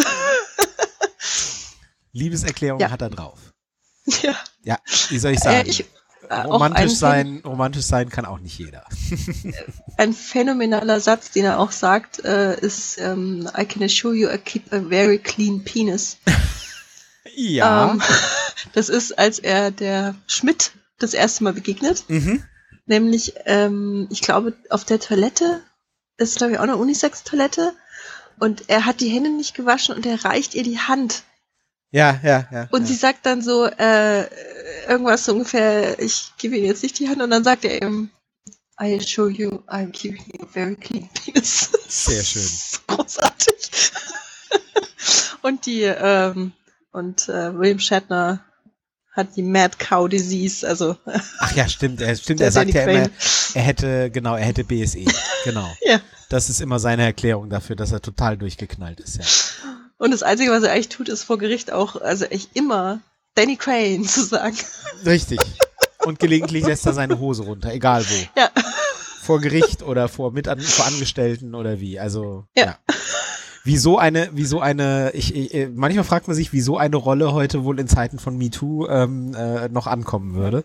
Ja. Ähm, aber gut, das ist ein anderes Thema. Es ist eine Komödie Und ähm, wir wollen es nicht auf die Goldwaage legen, aber die Serie war schon sehr absurd und sehr, sehr merkwürdig zum Teil. Aber einfach lustig. Also damals mochte ich sie gerne, ähm, aber auch schon länger nicht gesehen. Also es, es war damals mhm. ein großer Hit, äh, 2004 bis 2008, mhm. aber ist halt auch schon wieder eine Weile her. Ja. ja. Damals hatte James Spader noch Haare. Stimmt. hm. ähm, ja, meine nächste Serie ist ähm, The People vs. O.J. Simpson die von dir ja schon erwähnt wurde. Ja, wie, wie schön, dass die jetzt dabei ist. ist. Mir ist nämlich, als ich sie vorhin erwähnt habe, ist mir eingefallen, ach Mensch, Mist. Ich höre so, nicht weiterreden. Alles klar, sehr schön. Ja, also ganz, ganz großartig. Ähm, ich muss sagen, ich habe die, ich habe die Ereignisse damals so nicht verfolgt, ähm, als es damals echt passiert ist und ähm, vor Gericht war. Ich habe nur mitgekriegt, dass. Ähm, ich finde es sehr faszinierend, dass ich glaube, du gehörst auch dazu, äh, sich Leute da durchaus sehr genau äh, informiert haben. Ich, ähm, ja, ich habe das ja. damals. Ähm, ich habe noch eine Freundin, die, die sich da beschäftigt hat mit, ja. also ich halt, wie gesagt, gar nicht. Und umso interessanter war es für mich, ähm, das jetzt zu sehen. Und ich finde die Umsetzung auch Wahnsinn. Und ich finde es auch eigentlich sehr, sehr prägnant. Ähm, nicht nur, weil es an sich ein spannender Fall ist, ähm, sondern auch, weil es eben diese, ähm, diese Stimmung von damals zeigt, also die für heute wichtig ist zu wissen, dass es damals diese Stimmung auch schon gab, dieses, diese, dieser Rassismus, der der geschwelt hat, ja. der auch benutzt wurde in dem Fall. Das, das ist einfach, also das ist einem vielleicht einfach, äh, mir ging es zumindest so nicht so bewusst gewesen. Und ich fand das irgendwie ähm, ein interessantes, eine interessante Art und Weise der, der Zeitzeugenbericht sozusagen. Also auch wenn natürlich die Umsetzung äh, nicht äh, keine Doku ist ähm, und sicherlich auch was dazu erfunden ist oder was äh, ich ja. fürchte, es ist weniger dazu erfunden, als man denkt. Ja, von den Fakten her sicherlich nicht. Also ich fand's, ich fand's echt spannend. Ich fand die Schauspielerwahl auch super. Ähm, es ist, es ist beängstigend. Ähm, ich habe damals, ähm, das allererste, was ich davon gehört hatte, war, ähm, war ein Bericht in der Entertainment Weekly äh, mit Fotos und ich dachte mir, Halleluja, ey, sieht das scheiße aus. Weißt du, naja, sieht, sieht aus wie so, ja, sieht halt aus wie 90er Jahre und sieht aus wie schlechter B-Movie. Aber das, das machte, glaube ich, einfach die Bildqualität aus. Also wenn du die Serie dann selber siehst, hast du nicht mehr den Eindruck eines B-Movies, ähm, sondern du hast das Gefühl, boah, haben die die auch gut hingeschminkt. Ja. Also die, die sehen zwar nicht vielleicht haargenau aus wie ihre tatsächlichen Originale, aber sie verkörpern das, was das Original auch für mich zumindest von den Fotos her ausstrahlt. Also es ist schon echt toll. Also ich habe die Serie auch gesehen. Mich hat sie nicht so umgehauen, weil ich mich noch sehr gut an, an die tatsächlichen Begebenheiten erinnern konnte. Und deswegen war für mich das sehr viel Nacherzählung einfach. Mhm. Ähm, und ich kann wirklich sagen, ich war damals ähm, in den 90ern ein bisschen obsessiv, was das angeht. Ich habe also wirklich das Thema, also solche, solche ähm, True Crime, Justizsachen interessieren mich einfach schon seit 20, 30 Jahren oder so. Mhm. Ähm, und ähm, deswegen war das damals auch schon ein Thema, das hat mich fasziniert. Und ich habe dann wirklich nachts da Larry King geguckt auf CNN und, und ähm, überhaupt auf CNN alle möglichen äh, Sendungen, wo sie sich halt damit beschäftigt haben. Und ähm, ja, zum Teil, also naja, live glaube ich nicht aus dem Gerichtssaal, weil das, das wurde bei uns nicht übertragen. Aber ich habe da wahnsinnig viel von gesehen und kannte also die ganzen Beteiligten und weiß sie heute noch. Also kann heute noch mhm. so Nebenfiguren wie wie äh, Mark Furman und und und Kato Kalin und was weiß ich was aufzählen, ähm, weil ich es einfach noch weiß von vor 20 mhm. Jahren. Ja. Ähm, und und äh, von der angefangen von der von der Verfolgungsjagd äh, im, im weißen äh, Ford irgendwas, Mustang, nee. Bronco? Ja, Bronco, Ford Bronco, glaube ich. Ähm, bis hin eben zum, zum Freispruch am Ende. Wir können das ruhig spoilern, weil die Geschichte ja nur wirklich äh, bekannt sein sollte. Also da war wirklich alles dabei und und äh, wie gesagt auch dieses, ähm, ich ich sage das jetzt mal ohne Kontext, ähm, if, if it doesn't fit, you have to acquit ähm, mhm. heißt das, ne? Also das ist ja. wirklich ein Satz, der original so gefallen ist. Und deswegen, ja, wie gesagt, also ich, ich kannte das sehr viel, deswegen konnte mich das nicht so umhauen, ähm, weil ich halt zum Teil auch wirklich noch die, die echten Figuren vor, vor Augen hatte. Effley Bailey und, und, und die ganzen Anwälte eben und so weiter. Also, aber es war schon, ist schon toll gemacht, tolle Schauspieler. Ähm, mhm. Und ähm, wie heißt sie? Die äh, Sarah Paulson ist doch die, ja. äh, die Marsha Clark genau. spielt, ne? Ja. Dazu kann man noch sagen, dass Marsha Clark oder Chris Durden, Darden, ich weiß gerade gar nicht. Eine von beiden schreibt mittlerweile Drehbücher. Ich glaube Marsha Clark. Oder oder Romane, äh, Krimis. Also mhm. einer von beiden ist mittlerweile wirklich unter die Autoren gegangen. Ähm, und der äh, im Film, in der Serie vorkommende Robert Kardashian, der ja diesen guten Freund mhm. von äh, äh, O.J. Simpson spielt, das interessiert vielleicht auch den anderen, ein oder anderen. Robert Kardashian ist tatsächlich der Vater von Kim Kardashian und den Kardashians. Mhm. Genau. Ähm, das, äh, der, der war damals bekannter, äh, was war er, Arzt? Ich weiß gar nicht und ähm, und und und war hat da eben sehr viel Geld verdient, war sehr reich, war mit mit O.J. Simpson befreundet, ist dann irgendwann vor ein paar Jahren gestorben ähm, und äh, ähm, bevor eben seine Kinder irgendwie in dieses Alter kamen, dass sie da jetzt so bekannt geworden sind und äh, ja, wie gesagt Kim Kardashian und diese ganze Bande, die sind da, das sind eben die Kinder, genau. Das sind die Kinder von diesem Robert Kardashian, der in dieser mhm. Serie da mitspielt. Also der, der Name Kardashian ist da kein Zufall.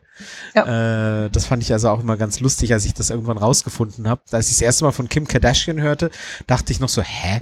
Den Namen kenne ich doch irgendwoher. Kardashian, Kardashian, Moment mal. Und habe ich den Vater gegoogelt. Ach ja, natürlich, ja klar. Also ich kannte den Vater, bevor irgendjemand die Kinder kannte. Mhm. sagen wir es so. Aber gut. Ja, äh, gut. Äh, meine nächste Serie, die ich mir aufgeschrieben habe, ist wieder was ganz anderes. Ähm, und äh, hat seinen Ursprung im Jahr 1986 ähm, im ersten deutschen Fernsehen und heißt Liebling Kreuzberg ähm, Liebling Kreuzberg ist ganz schwierig zu beurteilen. Es geht darin um einen Anwalt, der äh, in Berlin, ähm, der, der, der, der, der 80er Jahre eben seine Kanzlei hat. Äh, in der ersten Staffel, in der ersten Folge sucht er quasi eigentlich nur einen Anwalt, der ihm die Arbeit abnimmt, damit er irgendwie äh, mehr Zeit äh, hat ähm, für Frauen und seine Freizeit und so weiter. Also arbeiten ist eigentlich nicht so sein Ding. Ähm, mhm. Das ist schon mal das sehr Sympathische an dieser Figur. Das ist also kein karrierebesessener, was weiß ich, Anwalt, sondern eigentlich will er nur seine Ruhe haben. Und ähm, naja, spielt halt in Berlin der 80er Jahre und, und dann hat er halt hier die ein oder anderen Fälle und die sind dann halt haben alle so ein bisschen auch natürlich mit den 80ern zu tun und mit der Mauer, die damals natürlich noch stand, also weil Berlin da halt da, ne, ähm, ja, äh, Grenzstadt eben war sozusagen. Und äh, naja, es ist alles sehr ähm, in, in seiner Zeit verhaftet. Und äh, Manfred Krug spielt eben diesen, diesen Liebling Kreuzberg und das ist halt quasi die Vorzeigerolle von Manfred Krug gewesen. Mhm. Ihm auf den Leib geschrieben von seinem Freund. Ähm, jetzt fällt mir gerade Jurek Becker, genau. Äh, dem Autor Jurek Becker. Und ja, die Serie ist schwierig zu beurteilen, weil sie innerhalb von zwölf Jahren fünf Staffeln äh, bekommen hat, die von der Qualität sehr, sehr unterschiedlich waren. Ähm, da gab es sehr, sehr gute Folgen, äh, sehr, sehr gute Staffeln, aber auch Staffeln, wo man gemerkt hat, boah, so richtig ist ihnen nichts eingefallen. Ähm, manche sind besonders stark, als dann eben der, der äh, Liebling eben 1990 dann doch, äh, dann eben nach der Maueröffnung, dann eröffnet er seine Kanzlei in Ostberlin neu und so weiter. Naja, also ich äh, habe vor allem die erste Staffel in Erinnerung mit ein paar sehr absurden Fällen auch. Ähm, das ist halt, da war ich halt so äh, 14, als die ausgestrahlt wurde und äh, da guckte man sowas in noch deutsche Serien, weil viel mehr hatten wir ja nicht 1986. Ach, damals Fernsehen. hatten wir nicht viel. Nee, also da musstest du so Sachen wie äh, Schwarzwaldklinik oder was weiß ich gucken oder musstest du es halt sein lassen, weil viel mehr gab's nicht. Also Netflix und Internet mhm. und RTL und so war alles nicht, ne? Das kam dann alles Weit erst. entfernt, ja. Genau. Mhm. Äh, und da hast du sowas dann eben auch geguckt als Kind, äh, wo du heute sagst, wieso habt ihr da was damals geschaut? Ja, ich äh, kann nichts dafür, es gab nichts anderes. naja, also ich habe es damals gemocht ähm, und das ist so, so auch eine Nostalgie-Sache. Ähm, und wie gesagt, vor allem, ich glaube, die ersten zwei Staffeln kann man ziemlich gut gucken. Ähm, ich glaube, die, die letzte von 1998, da merkte man dann schon deutlich, also, naja. Und äh, Jurek Becker, der Erfinder der Serie, ist dann auch irgendwann ausgestiegen. Irgendwann ist er auch Ah. gestorben. Ähm, dafür, äh, äh, das äh, hatte dann nichts mit der Serie zu tun, dass er ausgestiegen ist. Er war schon vorher ausgestiegen. Aber ähm, solange er die Drehbücher geschrieben hat, war, glaube ich, die Qualität auch noch deutlich besser. Ähm, danach, naja. Aber eine schöne Serie, 58 Folgen gibt's aus fünf Staffeln. Und äh, wie gesagt, vor allem die erste mag ich immer noch gerne. Also die ersten zwei vielleicht. Mhm. Und tolle Schauspieler, halt, ist halt, ist halt klasse. Manche Schauspieler sieht man halt noch, ähm, äh, die, die halt da äh, auftauchen oder groß geworden sind, die, die du halt viel später gesehen hast oder die du halt äh, in ihren letzten Rollen dort gesehen hast. Ähm, gibt's halt schon, äh, ähm, gibt's halt schon ein schönes Wiedersehen. Martina Gedeck spielt zum Beispiel äh, äh, mal mit in ein paar Folgen. Götz Schubert äh, hat damals mitgespielt, Rolf Zacher, Peter Schiff und so weiter. Also ganz viele. Diana Körner sowieso, die, die war immer so äh, Love Interest von, vom äh, Liebling. Naja. Ja. Liebling Kreuzberg. Ich habe ich nie gesehen. Ja. Ich kenne, also ich meine, jeder kennt ihn oder kannte ihn früher. äh, Gerade dann äh, bei der Advokat-Werbung. Ja, ja, richtig, genau. Aber ich habe ihn nie gesehen. Ja. Ja, meine letzte Serie ist tatsächlich The Practice. Nein. Ja. Na Ich, super, wie ähm, gut, dass ich vorhin nicht so viel.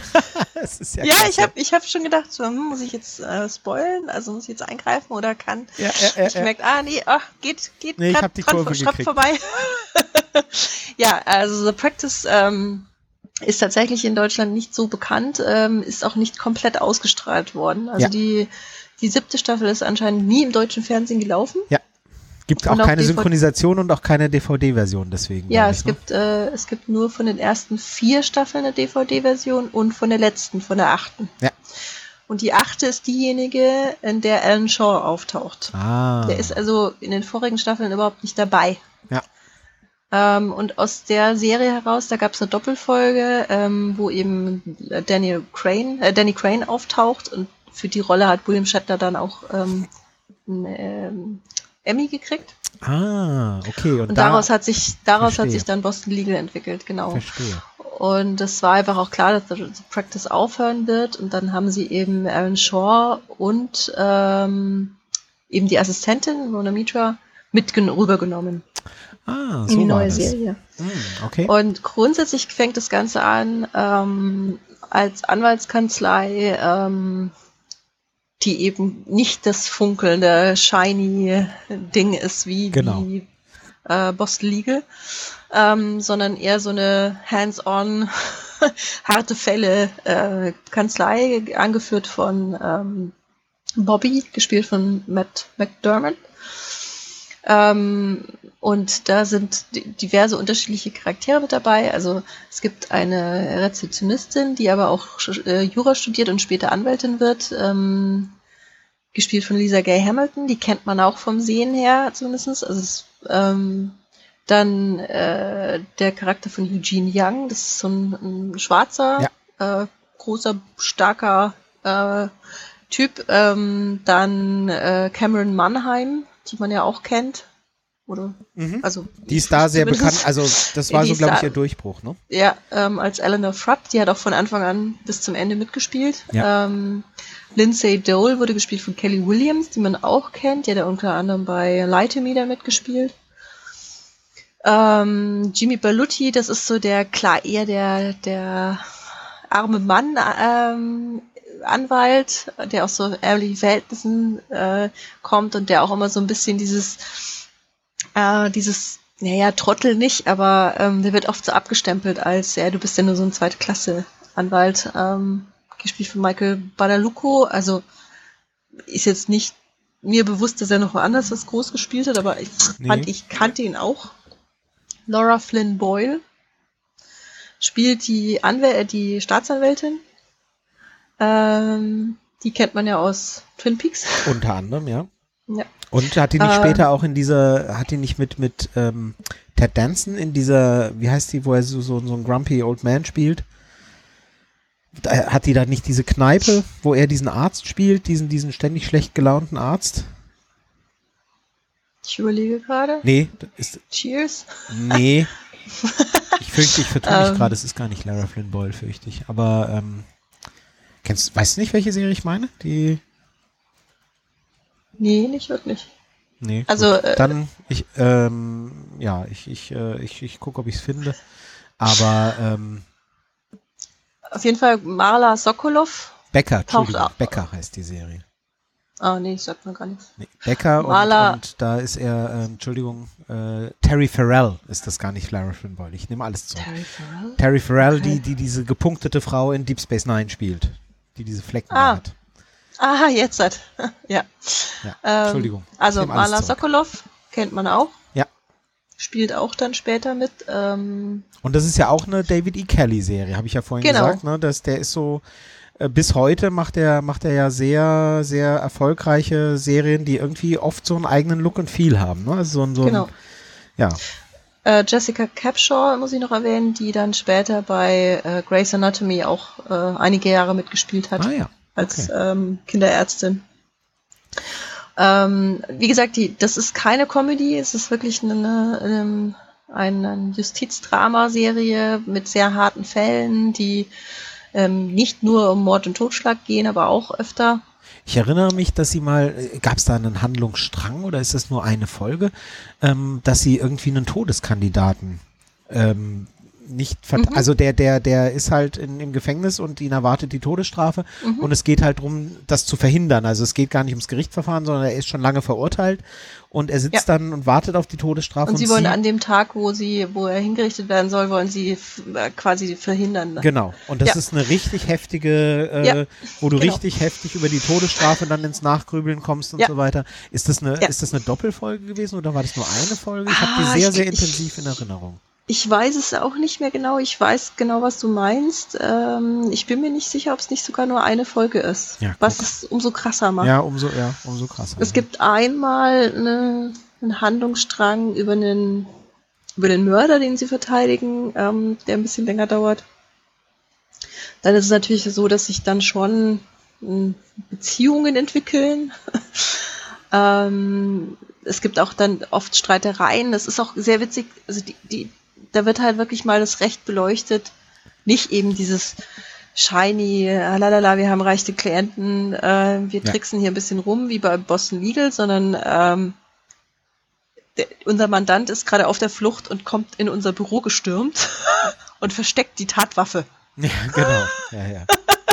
Wie gehen wir damit jetzt um?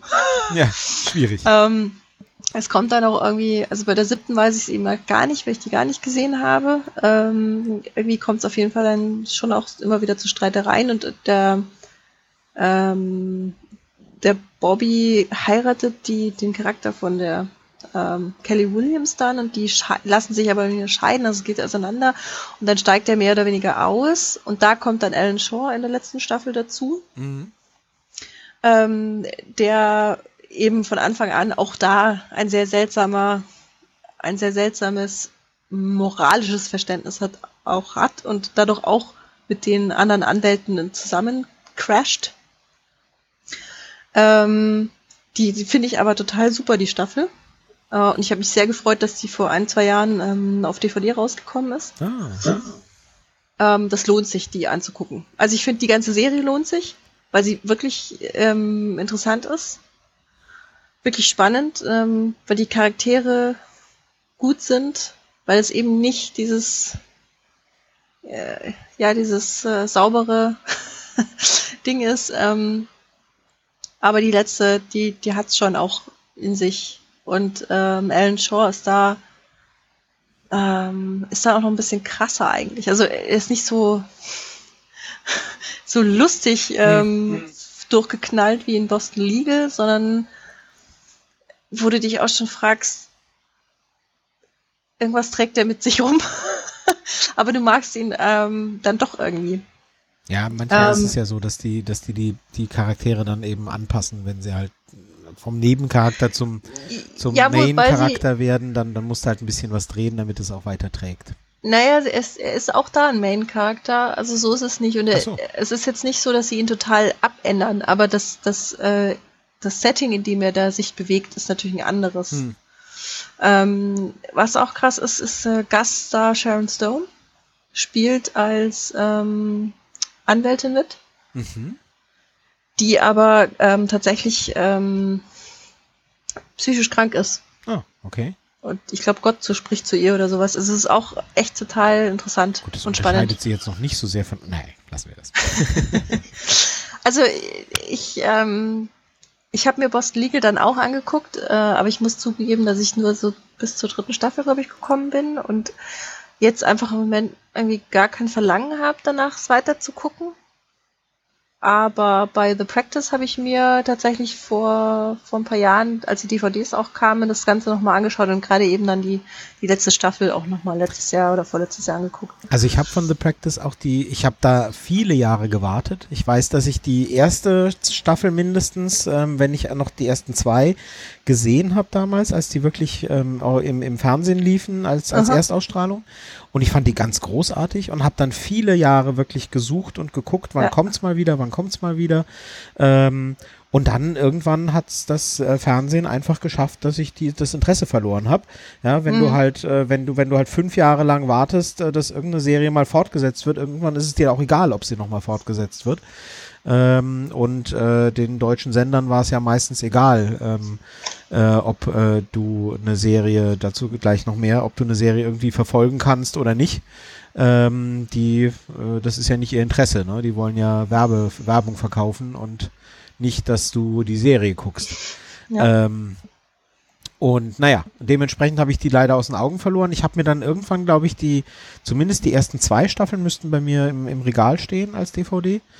Aber ich habe sie dann auch nie wieder geguckt. Also ich habe sie wirklich von damals, von der Erstausstrahlung in Erinnerung und müsste dann wirklich nochmal einsteigen. Ähm, ja, aber ähm, ja, wenn du, wie du sie gerade so gelobt hast, habe ich da richtig Lust dazu auch. Ähm, Also ich, ich habe die, äh, ich habe die witzigerweise nicht aus den Augen verloren, weil ich, also weil mir die so in Erinnerung geblieben ist, dass ich die toll fand, hm, dass ich immer drauf gewartet habe und ich habe mir die erste Staffel dann als, ich glaube, amerikanische oder englische Ausgabe gekauft, weil die es bei uns da noch gar nicht gab. mhm. Ähm, und als dann die achte Staffel lief, also ich habe dann irgendwann festgestellt, ach, die, die Serie läuft ja noch. ähm, das war so 2006, 2007. Ähm, da, da bin ich dann in die letzte Staffel quasi live eingestiegen Ah, damals, okay. als man das noch gemacht hat. Ja. ja, nee, da, da war ich. Nee, nee. Ja, schade, weil wie gesagt, es war wirklich, also es war wirklich eine tolle Serie. Es war wirklich Ja. eine, eine qualitativ hochwertige Serie, ähm, die, die ihr Thema eben auch ernst genommen hat. Und das Mhm. ist halt, ähm, ähm, ja, das äh, und, und der, deren Themen, also nicht nur das, sondern deren Themen halt nicht immer leicht waren, die sie aber eben, die sich dabei ernst genommen hat. Und Ja. das ist halt schon, ja. Witziger Satz übrigens hier Wikipedia. Ähm, David E. Kelly claimed that he conceived the show as something of a rebuttal to LA law and its romanticized treatment of the American legal system and legal proceedings. Ja.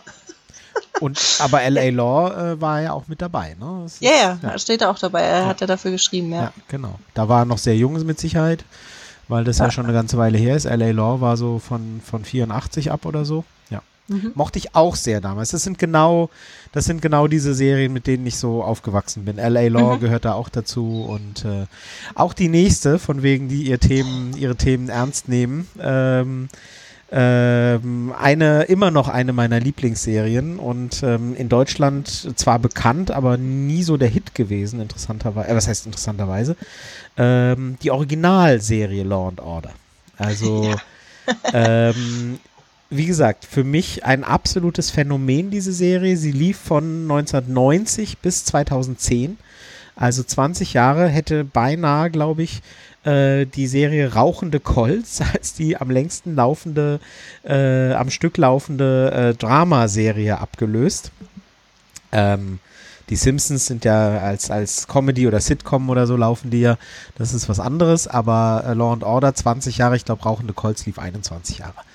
Ähm, ja, und Law and Order ist eben die Geschichte ähm, ja, äh, die, die, die Polizei die begang, begangene Straftaten aufklärt und die Staatsanwaltschaft, die die Täter anklagt. Dies sind ihre Geschichten.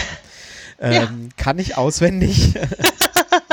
und äh, genau darum geht's. Also die erste Folge, die erste Hälfte jeder Folge äh, geht darum, irgendwo in der ersten Szene, irgendwo passiert in New York ein Verbrechen, es wird eine Leiche gefunden, irgendwas wird aufgefunden von irgendwelchen Leuten, die damit nichts zu tun haben.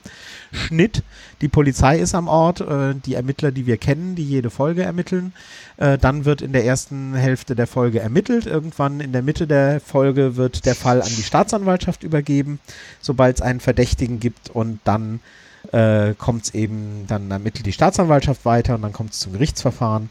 Ähm, und wenn es sehr früh zum Gerichtsverfahren kommt, dann weiß man, aha, da muss irgendwann später noch was mehr passieren, weil so kann die Folge nicht enden und so weiter. Also es ist halt, ähm, die, diese, dieses, diese Formel, die ist eben äh, von Anfang an durchgelaufen. Es gibt diese, diese berühmten Zwischentafeln, die immer sagen 17. Äh, Mai, 19 Uhr oder so. Ähm, ja, genau. Und ähm, wo ich nie hingucke, ich weiß nie, wie der zeitliche Ablauf ist, keine Ahnung. Ähm, es ist auch egal für die Handlung. Ähm, immer mit diesem, mit diesem, mit diesem Jingle da oder, oder diesem, diesem Chord, der dann eben kommt, irgendwie so, so, so ein, weiß nicht, kann es nicht nachmachen.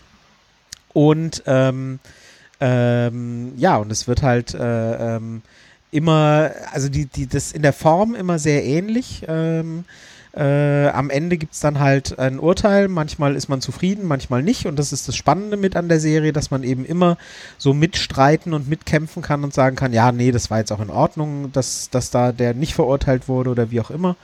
Ähm, und was ich noch ganz spannend finde an der Serie, na, ein, ein Thema war noch immer ganz wichtig. Es waren immer Dick Wolf, der, der, der die Serie ähm, äh, kreiert hat, hat immer gesagt, ähm, sein, es war immer ripped from the, from the headlines. Also es ist immer ähm, einfach echte Fälle aus dem echten Leben, die so passiert sein könnten. Also nicht so diese ähm, ja, ich, ich will Matlock jetzt nicht zu nahe treten, aber, aber nicht dieses, dieses, äh, oh, verzwickte Geschichte in einem alten Landhaus und was weiß ich was, ja, ähm, oder, oder eine Gräfin und, und was weiß ich in einem, in einem verschlossenen Raum und dann keiner findet die Tatwaffe und solche Sachen, sondern es sind immer ähm, so Geschichten, die halt wirklich so passiert sind und ganz oft eben wahre Kriminalfälle, die eben dann nacherzählt äh, wurden ähm, oder halt verändert erzählt wurden. Ähm, und wirklich, ja, also immer, immer, es ging immer um den Fall. Das ist eben das, das Besondere an dieser Serie. Es geht immer um den Fall. Die Figuren sind insoweit austauschbar, ähm, als dass in der gesamten, im gesamten Lauf der, der, der Serie alle Darsteller durchgewechselt haben. Kein mhm. einziger Darsteller ähm, hat über die ganze Zeit gespielt, was jetzt von 20 Jahren nicht so ungewöhnlich ist, aber es gab nie einen Bruch.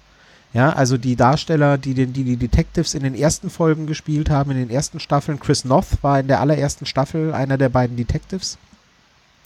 Der ist irgendwann gegangen, sein Kollege ist schon vor ihm ausgestiegen, ähm, dann kamen andere Detectives, dann kamen andere Staatsanwälte, äh, dann kam und so weiter. Also alle Darsteller haben immer durchgewechselt. Ähm, manche sind sehr lange geblieben, manche nur ein, zwei Jahre. Ähm, und es hat nie irgendwie einen, einen Abbruch in der Qualität gegeben, ähm, weil es eigentlich auch egal war ähm, wer, äh, wer da ermittelt und wer da spielt, weil es ein, einfach viel mehr auf die Fälle und auf die Geschichten ankam und nicht auf die Figuren. Und keine der Figuren hat ein nennenswertes äh, Privatleben, muss man auch dazu sagen. Also ähm, es, es, es geht in keiner einzigen Folge geht es irgendwie großartig um, ach ja, und jetzt kommt die Frau und ist irgendwie, und er hat Eheprobleme und der nächste äh, kann die Alimente für die Kinder nicht und was weiß ich, was halt in vielen Serien so Standard ist, dass die, mhm. die dann immer mehr Privatleben bekommen und dadurch dann immer mehr ausgeweitet wird, weil ihnen keine Geschichten mehr einfallen und sie deswegen mehr Personal brauchen ähm, um neue Geschichten erzählen zu können. Das gab es da nie. Sondern äh, man, man weiß von dem einen, ja, der ist ehemaliger Alkoholiker, man weiß von dem anderen, dass er mal verheiratet war. Ähm, und äh, so ein Running Gag ist, ähm, aber das, das, das ist halt nie, spielt nie eine große Rolle, wollte ich noch sagen. Ähm, mhm. Ein Running Gag dabei ist, dass Jack McCoy, der von Sam Waterston gespielt wird, der also die, die längste Zeit in der Serie drin war, zusammen mit Jerry Orbach, ähm, der, ähm, der äh, Sam Waterston hat also 370 Folgen fast für die Serie gedreht. Und ähm, Äh, der sieht sich immer wieder dem, immer wieder, wenn, wenn er, ähm, da er der männliche Staatsanwalt ist, bekommt er äh, immer eine weibliche Assistentin, also eine, eine stellvertretende Staatsanwältin an die Seite gestellt, damit eben nicht nur Männer spielen. Das hat jetzt, ne, damit Mhm. also das hat jetzt äh, nicht, nicht in der Geschichte ist das so, dass er immer absichtlich Frauen bekommt, sondern damit halt auch ein paar Frauenrollen in der Serie sind. Und ähm, der Running Gag ist immer, dass ihm halt vorgeworfen wird, äh, dass er ja immer was mit seinen Assistentinnen hätte. Ne? Also jede Assistentin, ja, ja, sie, sie, haben ja da so einen gewissen Ruf und so und ne? Und er, er, er der, der Witz ist halt, er, er sagt halt, er hatte, er hatte äh, zweimal in seiner, in seiner gesamten Karriere hat er was mit einer Assistentin angefangen und mit der einen davon war er danach 15 Jahre verheiratet. Also der Ruf, er würde also immer was mit den Assistentinnen anfangen, wäre also leicht übertrieben, aber es, es läuft ihm halt immer nach. Ne? Er muss dann immer erklären, so ja, wir waren dann 15 Jahre verheiratet. Wer ohne Schuld ist, werfe den ersten Stein. So, aber naja, wie gesagt, ich habe die sehr gemocht und sie wurde dann irgendwann, irgendwann haben die Quoten dann nachgelassen und dann haben sie versucht, ein paar Veränderungen zu machen und ähm, haben am Ende nochmal ganz neue Hauptdarsteller reingebracht. Mhm. Sam Waterston wurde dann wegbefördert aus seinem, seiner Rolle, die er 20 Jahre gespielt hat, so ungefähr, äh, nicht so lange, aber die er 10 Jahre gespielt hat und ähm, wurde dann Oberstaatsanwalt in der Serie. Dadurch war er weniger im Bild. Es kam ein anderer Staatsanwalt, ein viel jüngerer. Es kamen andere Darsteller, andere Polizisten und so, aber das hat nicht so richtig getragen und wurde dann, glaube ich, nach einer Staffel war das dann die 20. Staffel, war dann die letzte. Ähm, hm. Ich bedauere das immer noch, weil eigentlich, also die Serie könnte man locker weitererzählen. Also die Fälle gibt es immer und ähm, mhm. ich finde auch, die ist, die ist nie richtig alt geworden. Also ich gucke die auch immer noch gerne. Manchmal ist es halt, äh, wenn man jetzt alte Folgen guckt, ähm, ist manches halt merkwürdig, weil halt, weil man halt weiß, dass es halt veraltet ist. Ja, also ähm, ja, ob jetzt gerade die Todesstrafe ist oder nicht und wie und was. Also manche Sachen sind halt, da ist die Geschichte halt drüber gegangen, weil die Geschichten halt oft aktuell waren. Ähm, aber über manche Sachen leider auch gar nicht. Also, und wie du vorhin sagtest, wenn es halt da um um Waffenfirmen geht, die vielleicht angeklagt werden oder so, dann ist es leider immer noch aktuell. Also, hm. ja. So. Hm. Wie gesagt, immer noch eine meiner Favoriten. Ich kann es nur empfehlen, man kann es auch tatsächlich immer noch gucken. Und irgendwo läuft es immer auf RTL ja, Crime. Auf RTL Nitro. Nitro, ist das, sag ich doch. genau. Es gibt diverse Spin-off-Serien und bei den Spin-off-Serien haben sie es nicht mehr so komplett durchgehalten, dass es nicht mehr ums Private Nein. geht. Nein, Nein, die Spin-off-Serien waren aber auch immer anders konzipiert. Also ja. ähm, äh, Criminal Intent, die wir vorhin erwähnt haben, war eine der Spin-off-Serien. Da war es ja, da war ja die Hauptfigur von Robert Goran ähm, gespielt von Vincent D'Onofrio. Die war ja von Anfang an so angelegt, dass er eher so der Sherlock Holmes-Typ ist und es ging sehr viel um, um, um seine Dämonen und so weiter.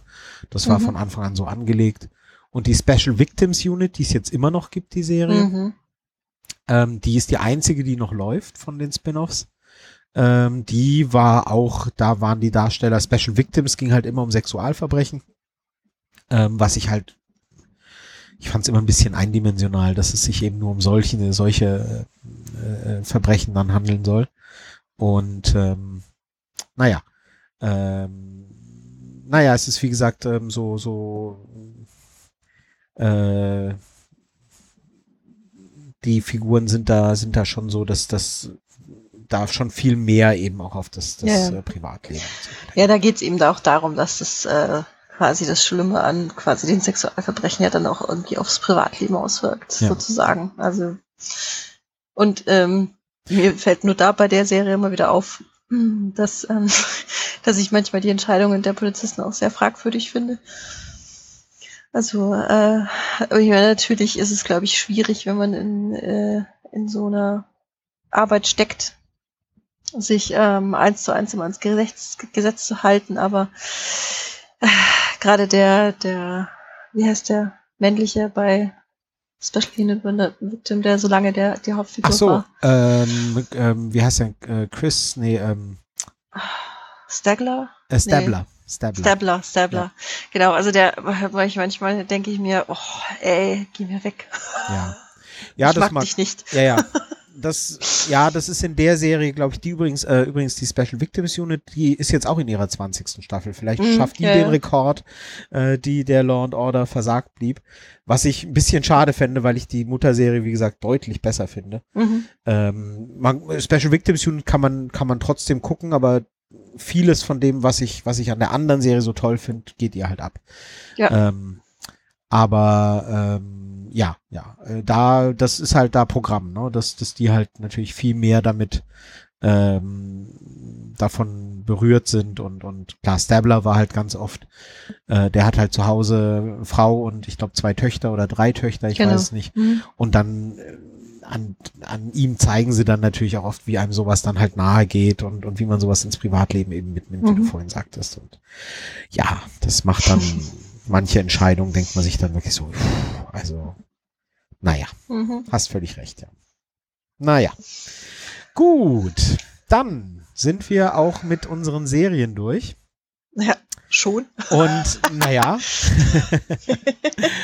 und äh, dann würde ich sagen, kommen wir äh, zu unserem abschließenden Punkt, äh, unseren Büchern. Und äh, da war es, äh, wie ich finde, deutlich schwieriger. Wie ist es dir da Mhm. gegangen? Absolut. das finde ich auch äh, sehr viel schwieriger. Also entweder ist das Thema für, für das Buchmedium schwieriger oder ich, ähm, ich habe zu, viel, zu wenig Grisham gelesen. Ja, ja, ja. Du nennst da einen Namen. Äh, ja. Nee, es gibt, äh, es gibt Autoren, die, die wirklich viel solcher Sachen schreiben. Aber reine, reine Bücher, die wirklich, wo sich wirklich um, um, um, um Gericht und, und, und Anwälte handelt, gibt's nicht so viele. Also ist immer in, in Krimis ganz durchaus, aber, aber da geht's schon oft eher um die Mörderjagd als hinterher, wie sie halt verurteilt werden. Mhm. Das ist, ähm, ja, ja. Scheint Naja. Spannendere zu sein. Ja, nee, also filmisch ist es halt, ist es halt schon so, dass, dass das halt wahnsinnig spannend sein kann. Wie gesagt, das haben wir ja jetzt an, wenn, es gäbe ja nicht so viele Anwaltsserien, wenn das nicht spannend wäre. Also es ist, man kann da schon ganz viel erzählen, aber, aber im Buch anscheinend schon schwieriger. Mhm. Ich äh, weiß es nicht. Ja, ähm, dann fange ich mal an, weil Mhm. ich ähm, eins mehr habe als du. Ähm, Mhm. Und zwar äh, fange ich an mit dem bereits erwähnten äh, Großmeister dieses Genres, nämlich John Grisham.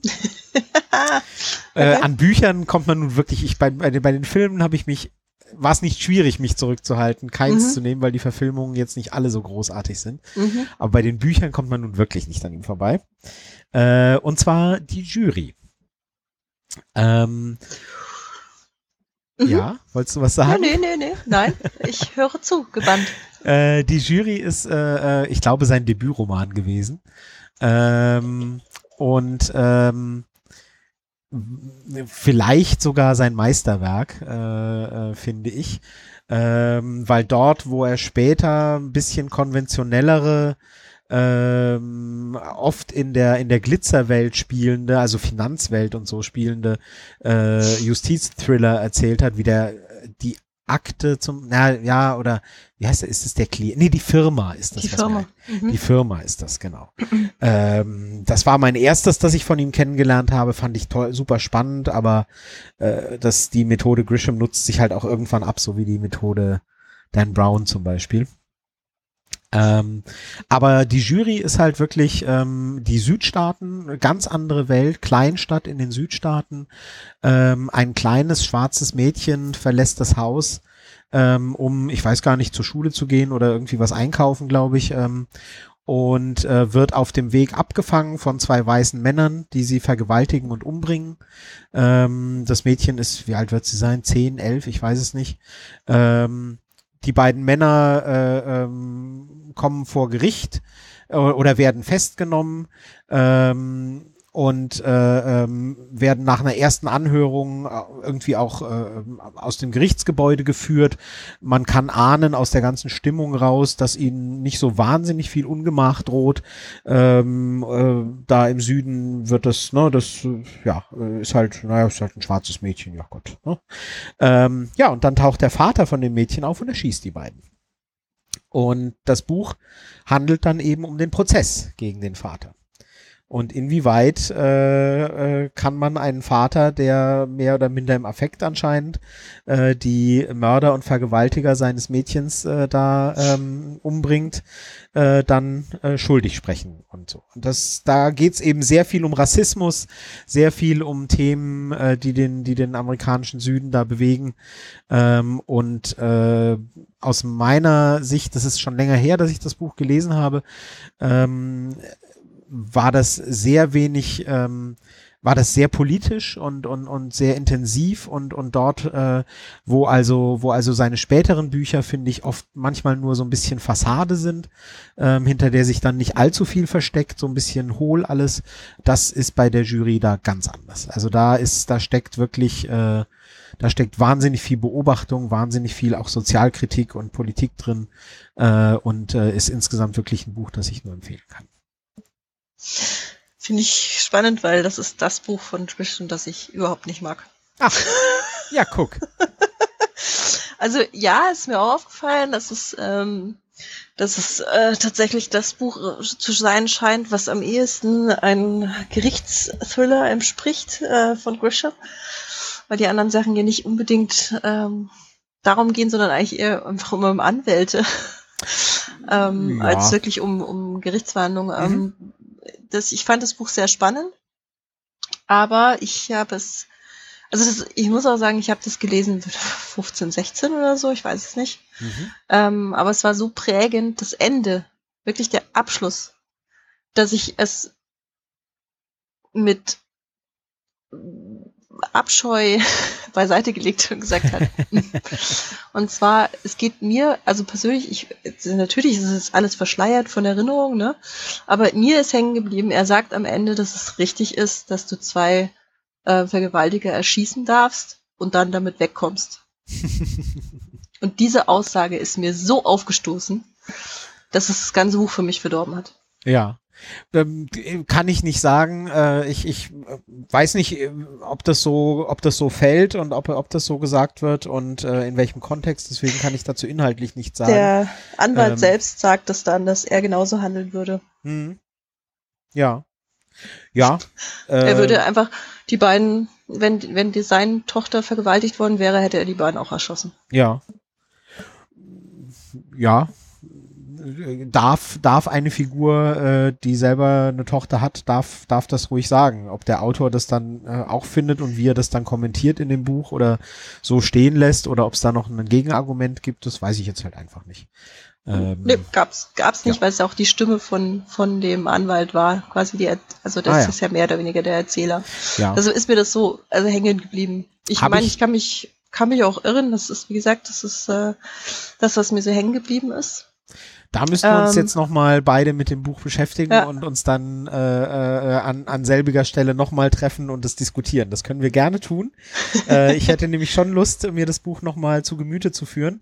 Ähm, bei mir ist es sehr lange her. Ich weiß, dass mich das sehr gepackt hat.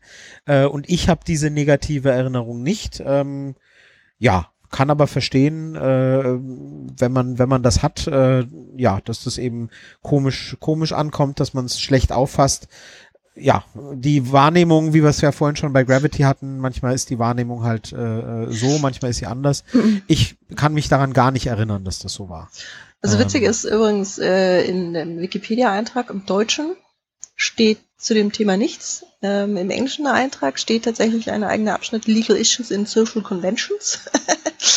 mhm. ähm, und da steht ähm, eben unter anderem der Satz, eben dieses Many characters say outright that such an act of revenge should not only be condoned, but also praised. Mhm. Okay. Aber ja, also wie gesagt, ich, ja, ich bin nur, vielleicht. was mich so überrascht hat, ich habe ich hab nachgeschaut, ich habe das Buch zuerst von Grisham gelesen. Ich habe danach erst die anderen, also ich habe auch nur noch zwei Bücher von ihm gelesen oder drei, ja. zwei.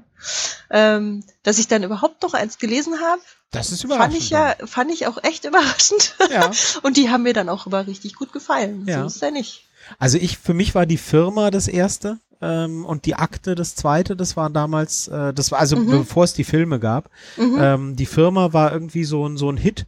Ähm, das da da ist mir Grishams erste Mal untergekommen. Das war so ein Bestseller. Und Mhm. dann habe ich das gelesen und fand es ganz toll und hab, wollte dann mehr und habe dann die Akte als nächstes und, und halt ein paar anderen von aus dieser Zeit und in dem Zusammenhang auch die Jury dann irgendwann. Mhm.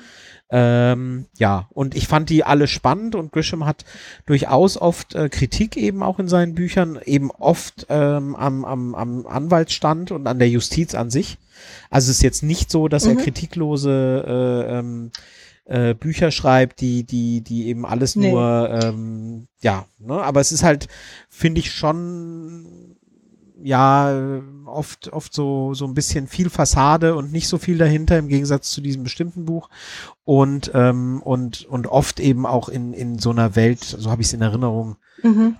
ja, wo es eben, wo es eben nicht so um die, die kleineren Kriminell, Kriminalsachen, sondern da wird halt eine Geld der Mafia hinterzogen, ein Zigarettenkonzern angeklagt, äh, äh, Ja. Milliarden äh, Geschäfte an der Börse und so weiter. Also so diese Kategorie, Mhm. die ich halt oft, äh, finde ich in Krimis oft gar nicht so spannend. Das ist halt zu weit Ja. weg. Ich finde eher die, die Dramen im Alltag und im Kleinen oft spannender in, in Krimi-Geschichten als, als das ganz große Rad mit, mit äh, Regierungen und, und Milliarden und was weiß ich. Hast du denn was Aktuelles von ihm gelesen? Ja, aber da müsste ich äh, nachgucken. Ich habe in, in den letzten Jahren wieder mal angefangen ähm, und, und äh, auch neuere von ihm äh, gelesen.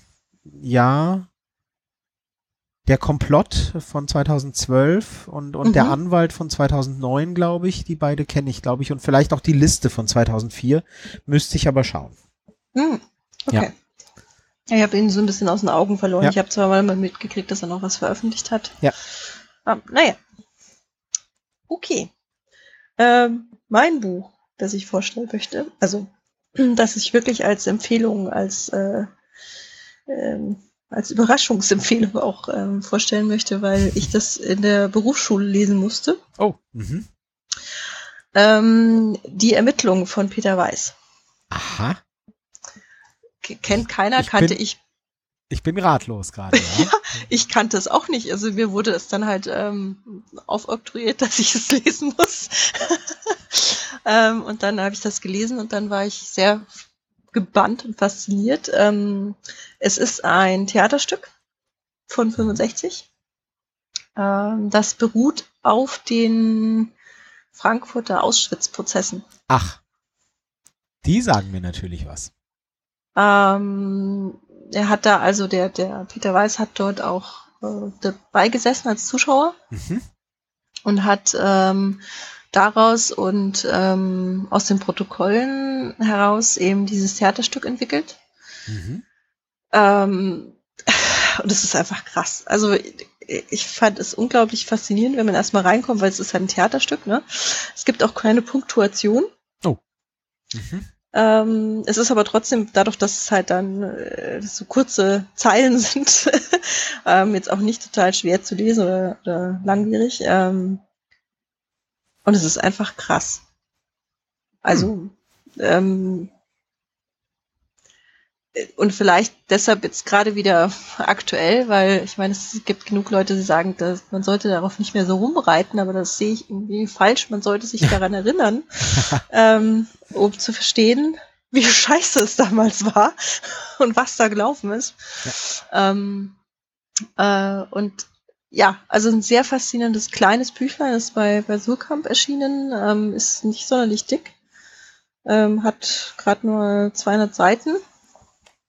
Ähm, und ähm, was ich dann im Rahmen der Recherche auch für, für heute äh, nachgelesen habe, was ich glaube ich so in der Schule nicht besprochen habe, was wir nicht so besprochen hatten, war, ähm, dass es eigentlich ein Teil der, wie war das, des Welttheaterprojekts werden sollte, dass der Struktur der göttlichen Komödie von Alighieri ähm, folgen sollte. Aha. Ähm, dass er dann aber aus der zeitgeschichtlichen Bedeutung der Auschwitz-Prozesse heraus hat er dann das Projekt quasi zurückgestellt und das Buch separat veröffentlicht. Hm, okay. Ähm, es hat auch als Untertitel, ähm, heißt es Oratorium in elf Gesängen. Mhm. Also es sind äh, elf Gesänge unterteilt ähm, und zeigt den Weg von, von der Rampe bis zum Feuerofen. Mhm. Okay. Und das hat auch ein sehr offenes Enge, äh, Ende. Mhm. Ähm, aber, also ich, es ist mir einfach, ich meine, es ist jetzt schon echt lange her, dass ich das gelesen habe. Ne? Mhm. 99 mhm. war das. Ähm, äh, und ich denke immer wieder mal an das Buch. Mhm. Und das ist mir sofort eingefallen, als, als wir darüber nachgedacht hatten, über ähm, Gerichte und Anwälte ähm, zu reden. Ja. Und ähm, ja, also wenn man so harten Tobak äh, mal lesen möchte, mhm. ähm, möchte ich das Buch tatsächlich empfehlen. Ja. Ungewöhnlich, ähm, aber lesenswert. Ja, absolut. Also ich kenne es nicht, sagt mir jetzt gar nichts äh, zu meiner Schande, aber ähm, ja. Vielleicht ganz kurz, ich weiß nicht, ähm, äh, äh, ich weiß nicht, inwiefern das wichtig ist, aber mir ging das vor ein paar Jahren noch so. Ähm, die Auschwitz-Prozesse ist halt etwas, das ist in den letzten Jahren deutlich mehr in, in die öffentliche Wahrnehmung gekommen, äh, war in meiner Kindheit noch völlig unbekannt. Mhm. Ähm, das waren eben also man denkt ja heutzutage, wir sind jetzt aufgewachsen mit mit Fernsehserien und und mit mit äh, Geschichtsunterricht, wo eben und und vor allem mit mit hier äh, Guido Knopp und Hitlers Helfer und so, ähm, dass man eben alles weiß über den Nationalsozialismus oder oder viel weiß. Das war aber eben in den 50er Jahren in der öffentlichen Wahrnehmung gar nicht so. Also nach Ende des Zweiten Weltkriegs, 40er, 50er Jahre wollte man alles vergessen und hat alles mhm. weggedrängt und ähm, und und und ganz viele Leute, die eben in KZs gearbeitet haben und und äh, da Verbrechen begangen haben, waren einfach ganz unbehelligt irgendwo Leute, die in Ministerien gearbeitet haben, die bei der Polizei gearbeitet haben und so weiter, weil ne, man wollte einfach nicht ja. wissen, wer was damals wo gemacht hat. Da hat man nicht drüber geredet. Ja. Und irgendwann hat dann äh, in, in Frankfurt ähm, Fritz Bauer hieß der, Generalstaatsanwalt, der hessische Generalstaatsanwalt Fritz Bauer, der selber Jude und, und Sozialdemokrat war und selber in, im KZ gesessen hatte, der hat dann angefangen, Ermittlungen zu machen als äh, Leiter der, der Staatsanwaltschaft eben, hat dann Ermittlungen eingeleitet und hat angefangen, Leute im Kleinen, ne, also man, man war eben mhm. in, in Deutschland ausgegangen mit den Kriegsverbrecherprozessen, Göring ist tot, Hitler ist tot, ne, alles gut, die Bösen sind weg, jetzt ist alles gut. Und er hat dann angefangen, hat gesagt, nee, nee, nee, ne, da waren ja noch ganz viele andere beteiligt und hat dann angefangen, da normale Wärter und, und, und, und äh, so weiter vor Gericht zu stellen. Hat die halt aus ihren äh, Leben, in denen die sie unbehelligt gelebt haben, rausgeholt und dann liefen da über viele Jahre Prozesse, wo die Leute dann eben angeklagt ja. wurden und wo die Deutschen dann wesentlich mehr über die Zeit des Zweiten Weltkriegs erfahren haben, als sie je wissen wollten.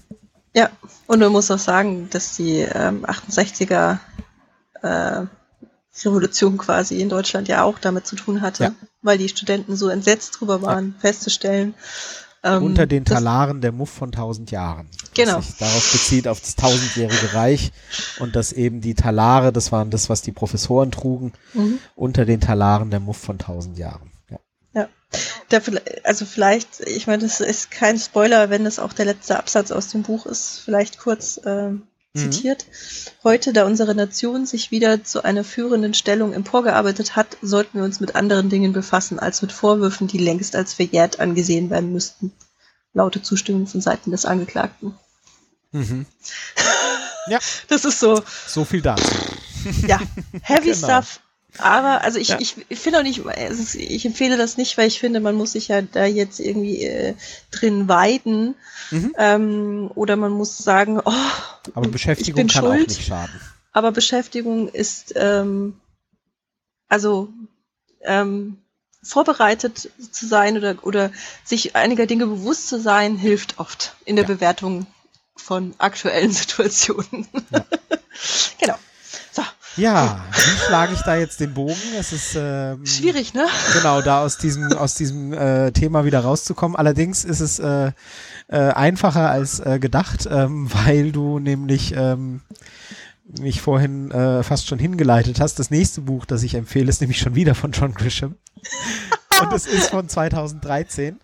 Deswegen. Ups, Entschuldigung. äh, genau. Und äh, zwar äh, heißt es Die Erbin. und ich habe es extra deswegen genommen, weil mich das 2013 oder 15 habe ich es vielleicht äh, als Hörbuch gehört. Ähm, deswegen nochmal gepackt hat und mich dann eben auch an die Jury erinnert hat, weil es nämlich quasi ähm, eine Fortsetzung ist von der Jury.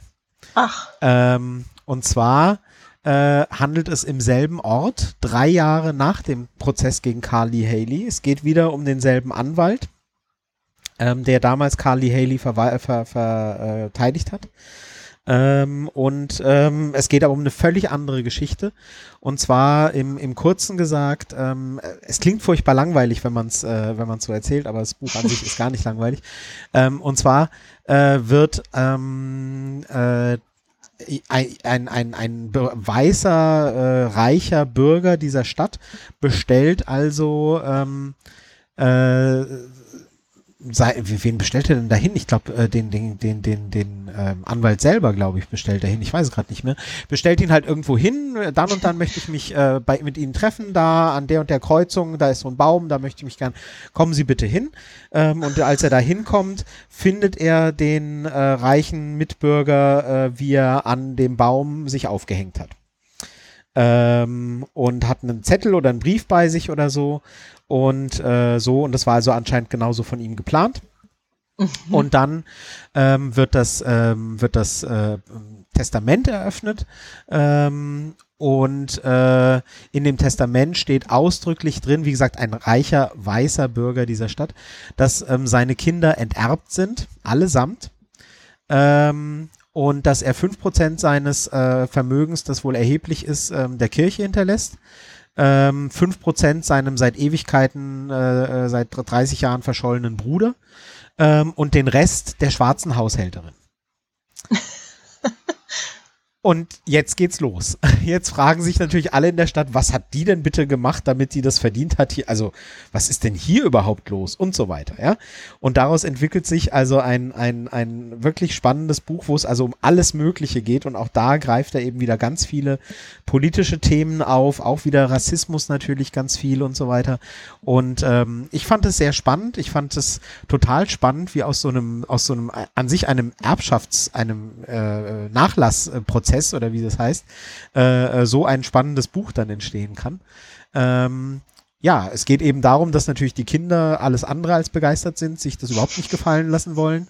Ähm, dem Jack Brigance, der den Anwalt spielt, ähm, das, das äh, äh, Vermögen, um das es geht, sind also ein paar 20 Millionen Dollar oder so, ne? Das also die, die, mhm. die farbige Haushälterin dann bekommen soll. Und der Anwalt äh, hat also ähm, dem, dem noch einen Brief bekommen von dem Mandanten, in dem er also ausdrücklich den Anwalt auffordert, alles vor Gericht dafür zu tun, dass seine gierigen Kinder ja nicht mehr bekommen als das, was er ihnen hin, äh, nee, er hat ihn ja gar nichts hinterlassen, er hat sie enterbt, genau. Dass sie also ja nichts bekommen sollen und so, ne? Also, dass er ausdrücklich bitte dafür kämpfen soll und dass das sein Job ist, so. Und dann entwickelt sich daraus eben eine sehr spannende Geschichte, die ich richtig gut fand, die so ein bisschen die, die Nachwirkungen eben des, des Buchs die Jury nochmal aufnimmt ähm, und eben ein paar Figuren auch wieder aufnimmt aber jetzt nicht die Geschichte nochmal umschreibt aus, aus dem ersten Buch, sondern es geht schon eindeutig um was anderes, ähm, aber die Figuren werden weitererzählt. Und ähm, das fand mhm. ich sehr spannend und hat mir gut gefallen. Und wie gesagt, ist eins der, der letzten Bücher, eins der neuesten mhm. Bücher von ihm, von 2014. Ich glaube, er hat danach jetzt noch mehr, aber, ah ja, ich sehe gerade, doch, sind noch einige, aber ähm, immerhin. Der, der bringt ja fast jedes Jahr ein neues raus. Ach doch, krass. Ja, ja, muss man. Ja gut, er ist ja nicht mal Anwalt, ne? Er ist ja nee, nee, nee, also da, das hat er auch nicht nötig. Also der hat, nee. glaube ich, genug verdient. Ja, mhm. genau. Das war äh, die Spannend. Erbin. Mhm. Ähm, mhm. Und äh, wie gesagt, allein schon deswegen spannend, wie man also aus einem Erbschaftsstreit äh, so einen Thriller machen kann. das muss man auch erstmal hinkriegen. Aha. Cool.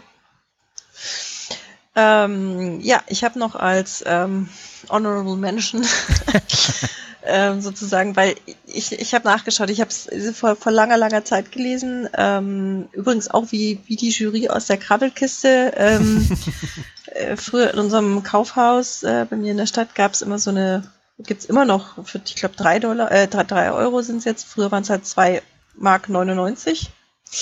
Äh, preisreduzierte Menge Exemplare. Mhm. Und da habe ich das auch her. Und zwar Zwielicht. William Deal. Die Nein. Buchvorlage. Echt? Und deshalb, ja, weil ich habe ich hab das Buch gelesen, ich habe den Film damals nicht gesehen, ich habe den Film Ja. deshalb gestern angeschaut. Das ist ja lustig. Ähm, und ich habe eben nachgeschaut, dass ich, äh, wie ich das bewertet hatte und ich hatte es als okay bewertet. Also so kann man gut lesen, ist aber jetzt nicht der Burner. Ja. Ähm, aber es ist, es ist ja die gleiche Geschichte wie, wie der Film eben, ähm, auch mit diesem, äh, ja, den gleichen Problematiken. Ähm, ich kann mich nicht mehr wirklich an den Schreibstil erinnern. Also das kann ich leider nicht. Und ich, es ist, es ist ein ordentliches, dickes Buch. Ich weiß gar nicht mehr, ob es die so, äh, ob das noch so erhältlich ist. Es ist die, witzigerweise auch die Filmausgabe, also mit, mit einigen Fotos des Films. Ich kann mir schon vorstellen, dass man aus dieser Geschichte, also die, die, die im Film werden ja teilweise Sachen nur angerissen. Ich habe es ja vorhin Ja. erwähnt, diese, diese äh, politischen und wirtschaftlichen Verwicklungen im Hintergrund und so weiter. Ich kann Ja. mir vorstellen, dass man das noch ordentlich auswalzen könnte. Ja. Es hat äh, 666 Seiten. Mhm. Uhuhu. Genau. Ja, das, ähm, also die Geschichte Mention. ist, genau, Okay. Schön. genau. Ja, mein letztes Buch sind eigentlich zwei Bücher, aber das ist okay, weil es sehr kleine Bücher sind und man kann sie inhaltlich kaum voneinander trennen. Ähm, und zwar geht es um die Kurzgeschichten von Ferdinand von Schirach.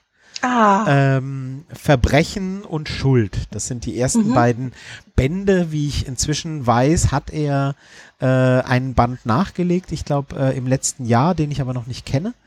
Ähm, aber er hat 2009 Verbrechen und dann 2010 Schuld äh, veröffentlicht und es sind Kurzgeschichten, die alle im, im, im Gerichtsumfeld oder Anwaltsumfeld spielen. mhm. Manche äh, sind so, dass sie wirklich sehr den Fall beleuchten, bevor überhaupt der Anwalt ins Spiel kommt und dann halt nur erwähnt wird, äh, naja, und dann, äh, so habe ich meinen Mandanten kennengelernt, irgendwie so. Also sie werden immer mehr oder minder aus Anwaltssicht erzählt, Mhm. aber ähm, wie gesagt, die manchen, manche mehr, manche weniger ähm, ähm, aus, aus ähm, juristischer Sicht und mit juristischem Blick und manche eben nur die, die, die dramatische Tat oder sowas. Ähm, sehr, sehr unterschiedliche Geschichten, wirklich extrem unterschiedliche Geschichten. Ähm, auch sehr unterschiedlich in der Intensität, wie das mit Kurzgeschichten so ist. Ähm, manche wirklich so eindrücklich, dass ich sie, dass ich sie immer noch vor Augen habe. Ähm, andere, wo ich sage, ach ja, stimmt, die gab es ja auch noch. Ähm, ja, also wirklich ähm, faszinierende Geschichten. Als Hörbuch übrigens äh, von die ersten beiden, also diese beiden Verbrechen und Schuld, äh, von Burkhard Klausner gelesen, dem ganz fantastischen Schauspieler. Ähm, ja, und es geht eben immer, äh, es, es dreht sich eben alles um, um, die, um die Frage immer wieder, ähm, ja, mal, also um, um, so große Fragen wie, äh, inwieweit äh, ist man in so einer Situation dann wirklich, macht man sich schuldig? Was bedeutet Schuld? Inwieweit, inwieweit äh, ist man schuldig, wenn man äh, das und das macht? Ähm, ähm, oder manche auch ganz eindeutig so ab, abgezielt auf, auf äh, äh, naja, äh, man trifft hier eine Entscheidung und da eine Entscheidung und plötzlich ist man mittendrin in der, in der, im Schlamassel und fragt sich, wie konnte das passieren, ja. ähm, also sehr, sehr unterschiedlich. Ähm, aber gerade dadurch, dass es so Kurzgeschichten sind, äh, kann man das ganz, ganz prima ähm, lesen oder hören eben. Und, und ja, äh, wenn man, wenn es einem nicht gefallen hat, die eine Geschichte, dann hat man nicht so viel Zeit äh, verloren, in Anführungsstrichen. und ähm, und, und äh, wenn sie einem gefallen, dann hat man, so geht's mir zumindest, wirklich noch lange was davon. Also Mhm. äh, da ich es als Hörbuch habe und da so eine Kurzgeschichte dann doch schnell gehört ist, die längste äh, im Hörbuch dauert dann vielleicht eine halbe eine Stunde oder eine, eine weiß ich gar nicht, eine Dreiviertelstunde, ich keine Ahnung, ähm, geht's halt auch wirklich relativ schnell. Mhm. Und ähm, ja, da sind schon sehr, sehr eindrückliche Geschichten dabei. Äh, das Ganze wurde, wurde dann ja auch mittlerweile verfilmt. Ähm, Mhm. auch, wie ich in Erinnerung habe, mit recht wechselnder Qualität. Manche Geschichten waren besser geeignet, andere weniger Mhm. gut. Ähm, ja, auch ich würde sagen, dass es, dass es definitiv ähm, Geschichten gibt, ähm, die, die man, die man ganz gut weglassen kann. Ich habe jetzt eine in Erinnerung, das ist die Auftaktgeschichte aus einem der Bände. Ähm, da wird also wirklich äh, das Leben eines Mannes beschrieben, wie er also irgendwann wie eine Frau kennengelernt hat und sie sich lieben gelernt haben, sie dann geheiratet haben und wie sie dann ja mehr oder minder gemeinsam angefangen haben, sich das Leben zur Hölle zu machen gegenseitig. Ähm, und und äh, er aber also vor allem hat sie ihm wohl das Leben zur Hölle gemacht. Und, äh, ähm, und, und es wird also sehr, auch die Gründe, also es ist jetzt nicht so, dass sie einfach eine böse Frau war, sondern da, es wird schon auch auf die Gründe eingegangen und so. Und es wird dann aber auch erklärt, wie, wie, wie es für ihn eigentlich immer unerträglicher wurde, wie er sich aber einfach sein, sein Leben lang dran gebunden gefühlt hat, dass er ihr irgendwann geschworen hat, er wird für immer bei ihr bleiben und er wird sie nie verlassen. Und sie hat ihm das in der Hochzeitsnacht nochmal schwören lassen, du wirst äh, niemals wirst du mich verlassen und so weiter. Und ähm, ja, irgendwann hält das halt nicht mehr aus, ne? Und äh, ich gehe da jetzt nicht ins Detail, aber ja, äh, hat ja versprochen, sie nicht zu verlassen. Also was soll man machen? Äh, ja, also wie gesagt, ähm, tolle Geschichten und ich, äh, jetzt wo ich weiß in der Vorbereitung, dass es da einen neuen Band gibt, werde ich da äh, mir den auch besorgen und, und bin schon gespannt drauf, ob er das dann hält. Äh, und und äh, ja, nur leider wird es nicht mehr von Burkhard Klausner gelesen, sondern der Autor liest selber. Da bin ich immer sehr kritisch bei sowas. ja. Ja, ähm, ich habe mich immer gefragt, ob Schirach noch irgendwie auftaucht oder ob wir den noch erwähnen müssen, weil, ähm, also ich, ich bin, ich habe damals irgendwo eine Rezension, glaube ich, sogar gesehen ähm, und fand es sehr spannend ähm, aber ich bin nie dazu gekommen, mir auch irgendwie nur das Buch zu kaufen. Ja. Und dann tauchte ja das Theaterstück auf, ne? Ja, Tabu. Terror, ihr Urteil. T Terror? Genau, der, das dann, ich glaube, es, glaube ich, das äh, Theaterstück könnte Tabu heißen. Aber das, das, die Verfilmung, die das dann ja auf ARD gab, äh, heißt Terror. Ah ja. Ihr Urteil. Ja. Und ich kenne beides, ja. Also ich, ich das allererste Mal habe ich davon gehört, weil eine Kollegin von mir äh, das Theaterstück angeschaut hatte, ähm, bei dem man ja diesen, diesen Prozess eben verfolgt und dann selber abstimmen darf, ja. ähm, ob der verurteilt oder freigesprochen wird. Ja, also ganz kurz gesagt, es geht darum, dass das, äh, ähm, ja, wie war das denn? Äh, ein, ein Flugzeug voll mit, mit Menschen, mit, mit unschuldigen ähm, äh, Genau, Touristen, ein, ein wird ähm, gekapert und wird äh, gekapert, fliegt auf, auf München, glaube ich, zu. Ja, auf die Allianz Arena. Auf die, Allianz, auf die vollbesetzte Allianz Arena, so genau. ist es, richtig. Ähm, und der, der, der Terrorist an Bord droht also, ähm, das Flugzeug in die vollbesetzte Allianz Arena stürzen zu lassen, was also Zehntausende von Toten äh, mit sich bringen würde. Und dann passiert was? Ähm, dass der Pilot das, ähm, das Flugzeug tatsächlich abschießt, ohne Schießbefehl. Nein, äh, ein, ein Jet wird eben hochgeschickt. Ähm, ja, genau. Und, und also äh, natürlich so zur Abwehr und genau. der eine Pilot schießt das Flugzeug eben ab, ohne Schießbefehl erhalten zu haben. Ja. Ähm, und zusätzlich kommt noch dazu, dass die Arena tatsächlich schnell genug ähm, äh, geräumt quasi werden geräumt werden konnte. Ja. So. Und der Pilot wird daraufhin eben angeklagt. Ja, wegen äh, 200-fachen Mordes oder so, weil die genau. Passagiere an Bord natürlich tot sind. Und die Frage ist dann, ja, konnte er das wissen? Hätt, durfte mhm. er das, selbst wenn die 10.000 gestorben wären in der Allianz Arena äh, oder nicht oder wie? Und am Ende gibt es eben keine Lösung, sondern das Publikum stimmt ab äh, und, und äh, die Mehrheit entscheidet dann eben ja, äh, er hat sich schuldig gemacht oder nein, äh, er soll freigesprochen werden. So. Und das gab es eben auch als Fernsehspiel, ähm, wo dann auch live per TED sozusagen die Zuschauer genau. abstimmen sollten und durften. Ähm, ich weiß nicht mehr, wie es ausgegangen ist, ehrlich gesagt. Ich habe es damals ich gesehen. Ich habe es auch gesehen. Ich habe es gesehen und ich weiß, dass ich es sehr eindrücklich fand. Ähm, ich kannte aber auch das Buch schon und mhm. ähm, habe es dann gesehen und fand es auch richtig gut gemacht. Ist natürlich eine, eine Fingerübung, ist natürlich so ein, so ein juristisches Ding, äh, ne, wie äh, ähm, na, äh, äh, ein Mann, ein Mann stürzt aus dem 18. Stockwerk ähm, nach unten und auf dem Weg nach unten trifft ihn eine Kugel äh, äh, ein Stockwerk vor, bevor er auf den Boden aufschlägt. Ja, ähm, mhm. ist das ist das Mord, ist das Totschlag oder oder äh, ist es egal, weil er wäre ja eh ein Stockwerk tiefer gestorben. Ja, so ungefähr. so, so juristische Fragen gibt es, Genau. ja, und ähm, damit beschäftigen sich Juristen dann. Und äh, ja, sowas ähnliches ist das natürlich auch, aber halt extrem spannend und, und interessant, sich damit zu beschäftigen. Ich fand das äh, auch sehr spannend, als die Kollegin das damals erzählt hat. Sie hat auch ähm, erzählt, dass auch das Ergebnis anscheinend immer wieder anders ausfällt. Ja, ja.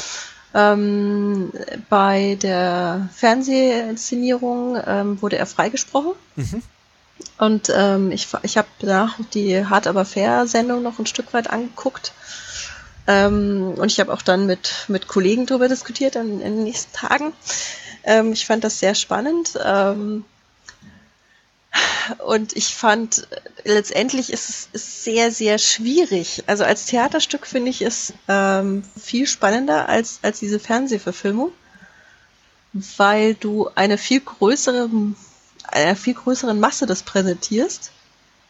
Und meine theoretische, äh, meine Theorie ist ja, dass äh, umso mehr Menschen zusammen sind, umso geringer der durchschnittliche IQ. Also der Gesamt-IQ der Masse ist einfach niedrig. Ähm, und ich fand auch, dass auch die, diese ganze Präsentation dann danach in dem Hart aber fair waren so Diskussionen, wo ich mir dachte, nee, ihr hättet, ihr müsstet da mal ein paar Grundsätze erklären, die der normale Fernsehzuschauer nicht weiß über das deutsche Rechtssystem. Hm. Ähm, das fand ich sehr schade. Ja, aber ist die Frage, ob das vom Autor so gemeint ist oder ob, ob nicht gerade das Spannende ist, ähm, ja, äh, das ohne, ohne diese, diese Grundsätze zu äh, entscheiden. Naja, es gab ja auch, es gibt ja auch die Möglichkeit, ihn quasi, ähm, wie es ja bei, also ganz grob gefasst, im Detail kann ich das auch nicht so wiedergeben, aber der, der Polizist, der damals den ähm, Ja, Tatverdächtigen ja, Metzler. misshandelt hat, genau, ähm, der ist ja quasi schuldig gesprochen worden, Ja. aber mit einer geringen Strafe. Sowas kannst du ja, auch machen. Ja. Also ich der, meine, der, natürlich, schu- schuldig war dann seine Karriere als Polizist auch Richtig. vorbei, das ist auch klar. Genau. Und der, der, Ähm. der, der, der, sein Vorgesetzter, der, der Daschner, war damals Vorgesetzter in der Frankfurter Polizei, ähm, von dem, der ihm das, der, der das angewiesen hat und der es auch, äh, der, der auch in die Akte reingeschrieben hat, dass er das angewiesen hat, dass der das tun soll, Mhm. also dass, dass er dem, dem, dem Verdächtigen mit Folter drohen soll. Ja, die haben, Mhm. der, der, der, der äh, Verdächtige, hab den Namen vergessen, muss man vielleicht auch nicht nennen. Ähm, der hat äh, den, den jungen Jakob von Metzler entführt, einen Bankierssohn, Mhm. und äh, sie haben ihn, ähm, sie haben ihn verhaftet. Sie wussten, dass er es war, ähm, weil sie ihn mit dem Lösegeld erwischt haben und sie wollten halt von ihm erfahren, wo das Kind ist, bevor das Kind stirbt, äh, weil sie Angst hatten, dass er eben, wo er ist, ersticken könnte, sterben, wie auch immer, weil sie der, den Täter, der Einzige, der weiß, wo er mutmaßlich war, Mhm. hatten sie. Also haben sie ihm dann, nachdem er es nicht verraten wollte, hat der Polizeipräsident oder, oder der Ermittlungsleiter Daschner äh, seinem Untergebenen angewiesen, ihm zu drohen, dass sie ihn jetzt foltern würden. Mhm. Und es gab Hubschraubergeräusche und sie sagten, die, da kommt jetzt der eingeflogen, der Folterspezialist, der kann dir Schmerzen zufügen, ohne dass es irgendwie Spuren gibt und so und verrat uns das. Und er hat es dann auch verraten tatsächlich. Ähm, und sie haben das Kind aber nur noch tot geborgen. Es, es war schon tot zu dem Zeitpunkt, das wussten die Polizisten aber nicht. Mhm. Und sowohl der Daschner hat es dann in die Akte schreiben lassen, dass er das getan hat. Also er hat sich so Mhm. sehr korrekt verhalten. Und ist aber hinterher halt auch, also ist sein Job losgeworden. Der hat, äh, ist, ist dann versetzt worden irgendwohin, auf, auf einen wesentlich geringeren Posten ist degradiert worden und so weiter. Und, Mhm. und auch der Untergebene hat seinen Job verloren, aber es sind also beide verurteilt worden, aber halt nicht ins Gefängnis oder so dafür gekommen. Es war wohl relativ mild, aber trotzdem verurteilt. Naja, auf jeden Fall. Also es ist halt schwierig. Ich fand ähm, sehr herausstechend ähm, in dem Argument, ähm, das ich mit meinen Kollegen geführt habe, war, naja, das ist ja ein Kampfpilot. Äh, du musst ja auch ein äh, krasser Mensch sein und, und eine Ausbildung haben, um, um Kampfpilot zu werden. Also kann man dem ja was zutrauen. Und ich denke mir immer so, ja, nur weil du einen krassen Job hast, weil du intelligent bist, heißt es noch lange nicht, dass du moralisch äh, Ich wollte gerade sagen, das ist ja kein Moralethiker äh, Ethiker oder äh, keine Ahnung Ja. was. Also Also äh, auch unter den äh, größten Nazi-Schweinen, die Foltereien etc. begangen haben, sind hochgebildete Menschen gewesen. also das ist so als, als Maßstab, das anzulegen, ähm, Josef Mengele war Arzt, der hat Dass Medizin der- studiert, ja. immerhin. Also dass der, dass der schon weiß, was er tut, äh, wenn er da oben ist. Also eins habe ich in meiner als Erwachsener gelernt. Erwachsene wissen auch nicht, was sie tun. Ja, so sieht's sie, wohl aus. Sie tun nur so den Kindern gegenüber, als würden die Kinder dann, wenn sie erwachsen sind, schon auch deutlich weiser werden. Das stimmt einfach nicht. Und könnte es ein besseres Schlusswort geben, als Erwachsene wissen auch nicht, was sie tun. genau. Ja. Ja. Ja, Gut, dann äh, haben wir da ein schönes Ende gefunden, finde ich. Wir sollten noch erwähnen, dass wir uns wieder eine Hausaufgabe geben. Was haben wir uns überlegt, Irene? Weißt du es noch? ja So lange her? ich sehe das anders. Ich sehe das anders. Und was meinen wir damit? Wir meinen damit ähm, äh, Werke verschiedener Art, die wir anders beurteilen als der Gros, äh, als das Gros der, der restlichen, des recht, restlichen Publikums. Also Filme, die super angekommen sind und alle toll finden, aber ausgerechnet du findest den Film einfach scheiße. Oder andersrum. Oder- Nur oder ich finde es gut und alle anderen finden scheiße. genau. Filme, Serien, egal was, Bücher, Buchreihen, egal. Äh, und das ist wie als Hausaufgabe wieder so eine Liste von, von maximal fünf, ne? Ja. Das ist, Genau. äh, da bin ich sehr, sehr gespannt. Da muss ich mir jetzt ernsthafte Gedanken drüber machen. Das wird, äh, entweder wird das sehr leicht oder sehr schwierig. Ich bin mir noch nicht Ja. sicher. Ich auch ehrlich gesagt nicht, aber Ja, na denn. wir werden schon was finden. Ganz sicher, ganz sicher. Gut. Schön. Dann würde ich sagen, äh, na, wie sagte Marcel Reich-Ranitzky immer, der Vorhang zu und alle Fragen offen. Genau. Ähm, ja. Ähm, das war, glaube ich, aber auch ein Zitat aus irgendwas anderem, was er da immer Ja. zitiert hat. Aber es fällt mir jetzt nicht ein. So gebildet bin ich dann auch nicht. ähm, ja, dann schließen wir die Sache hier zum Thema Courtroom, Drama, Justiz äh, und so weiter. Ich glaube, da waren wieder viele spannende Sachen dabei. Sehr, sehr abwechslungsreich. Es hat mir sehr gut gefallen. Mhm. Ja. Und äh, ich bin gespannt auf die Rückmeldung und ich hoffe vor allem jetzt, äh, das nur so unter uns gesagt, dass die Aufnahme äh, gut gelungen ist und es dieses Mal weniger technische Probleme als bei der letzten Ja. Folge gab. Das tut mir wirklich sehr leid. Ja, mir auch. Und wenn ihr im Hintergrund hier, wie gesagt, ab und zu laute Musik gehört habt, ich habe es ja vorhin erklärt, ich versuche das irgendwie rauszukriegen, wenn es doch drin bleibt. Ähm, dann entschuldigt, wenn ihr jetzt gerade euch fragt, wovon redet ihr überhaupt, dann ist es mir gelungen, es zu eliminieren, dann vergesst es. genau. Also gut, dann Ja, bis super. zum nächsten Mal. Jo. Ok, Ciao. Bustani, cheers.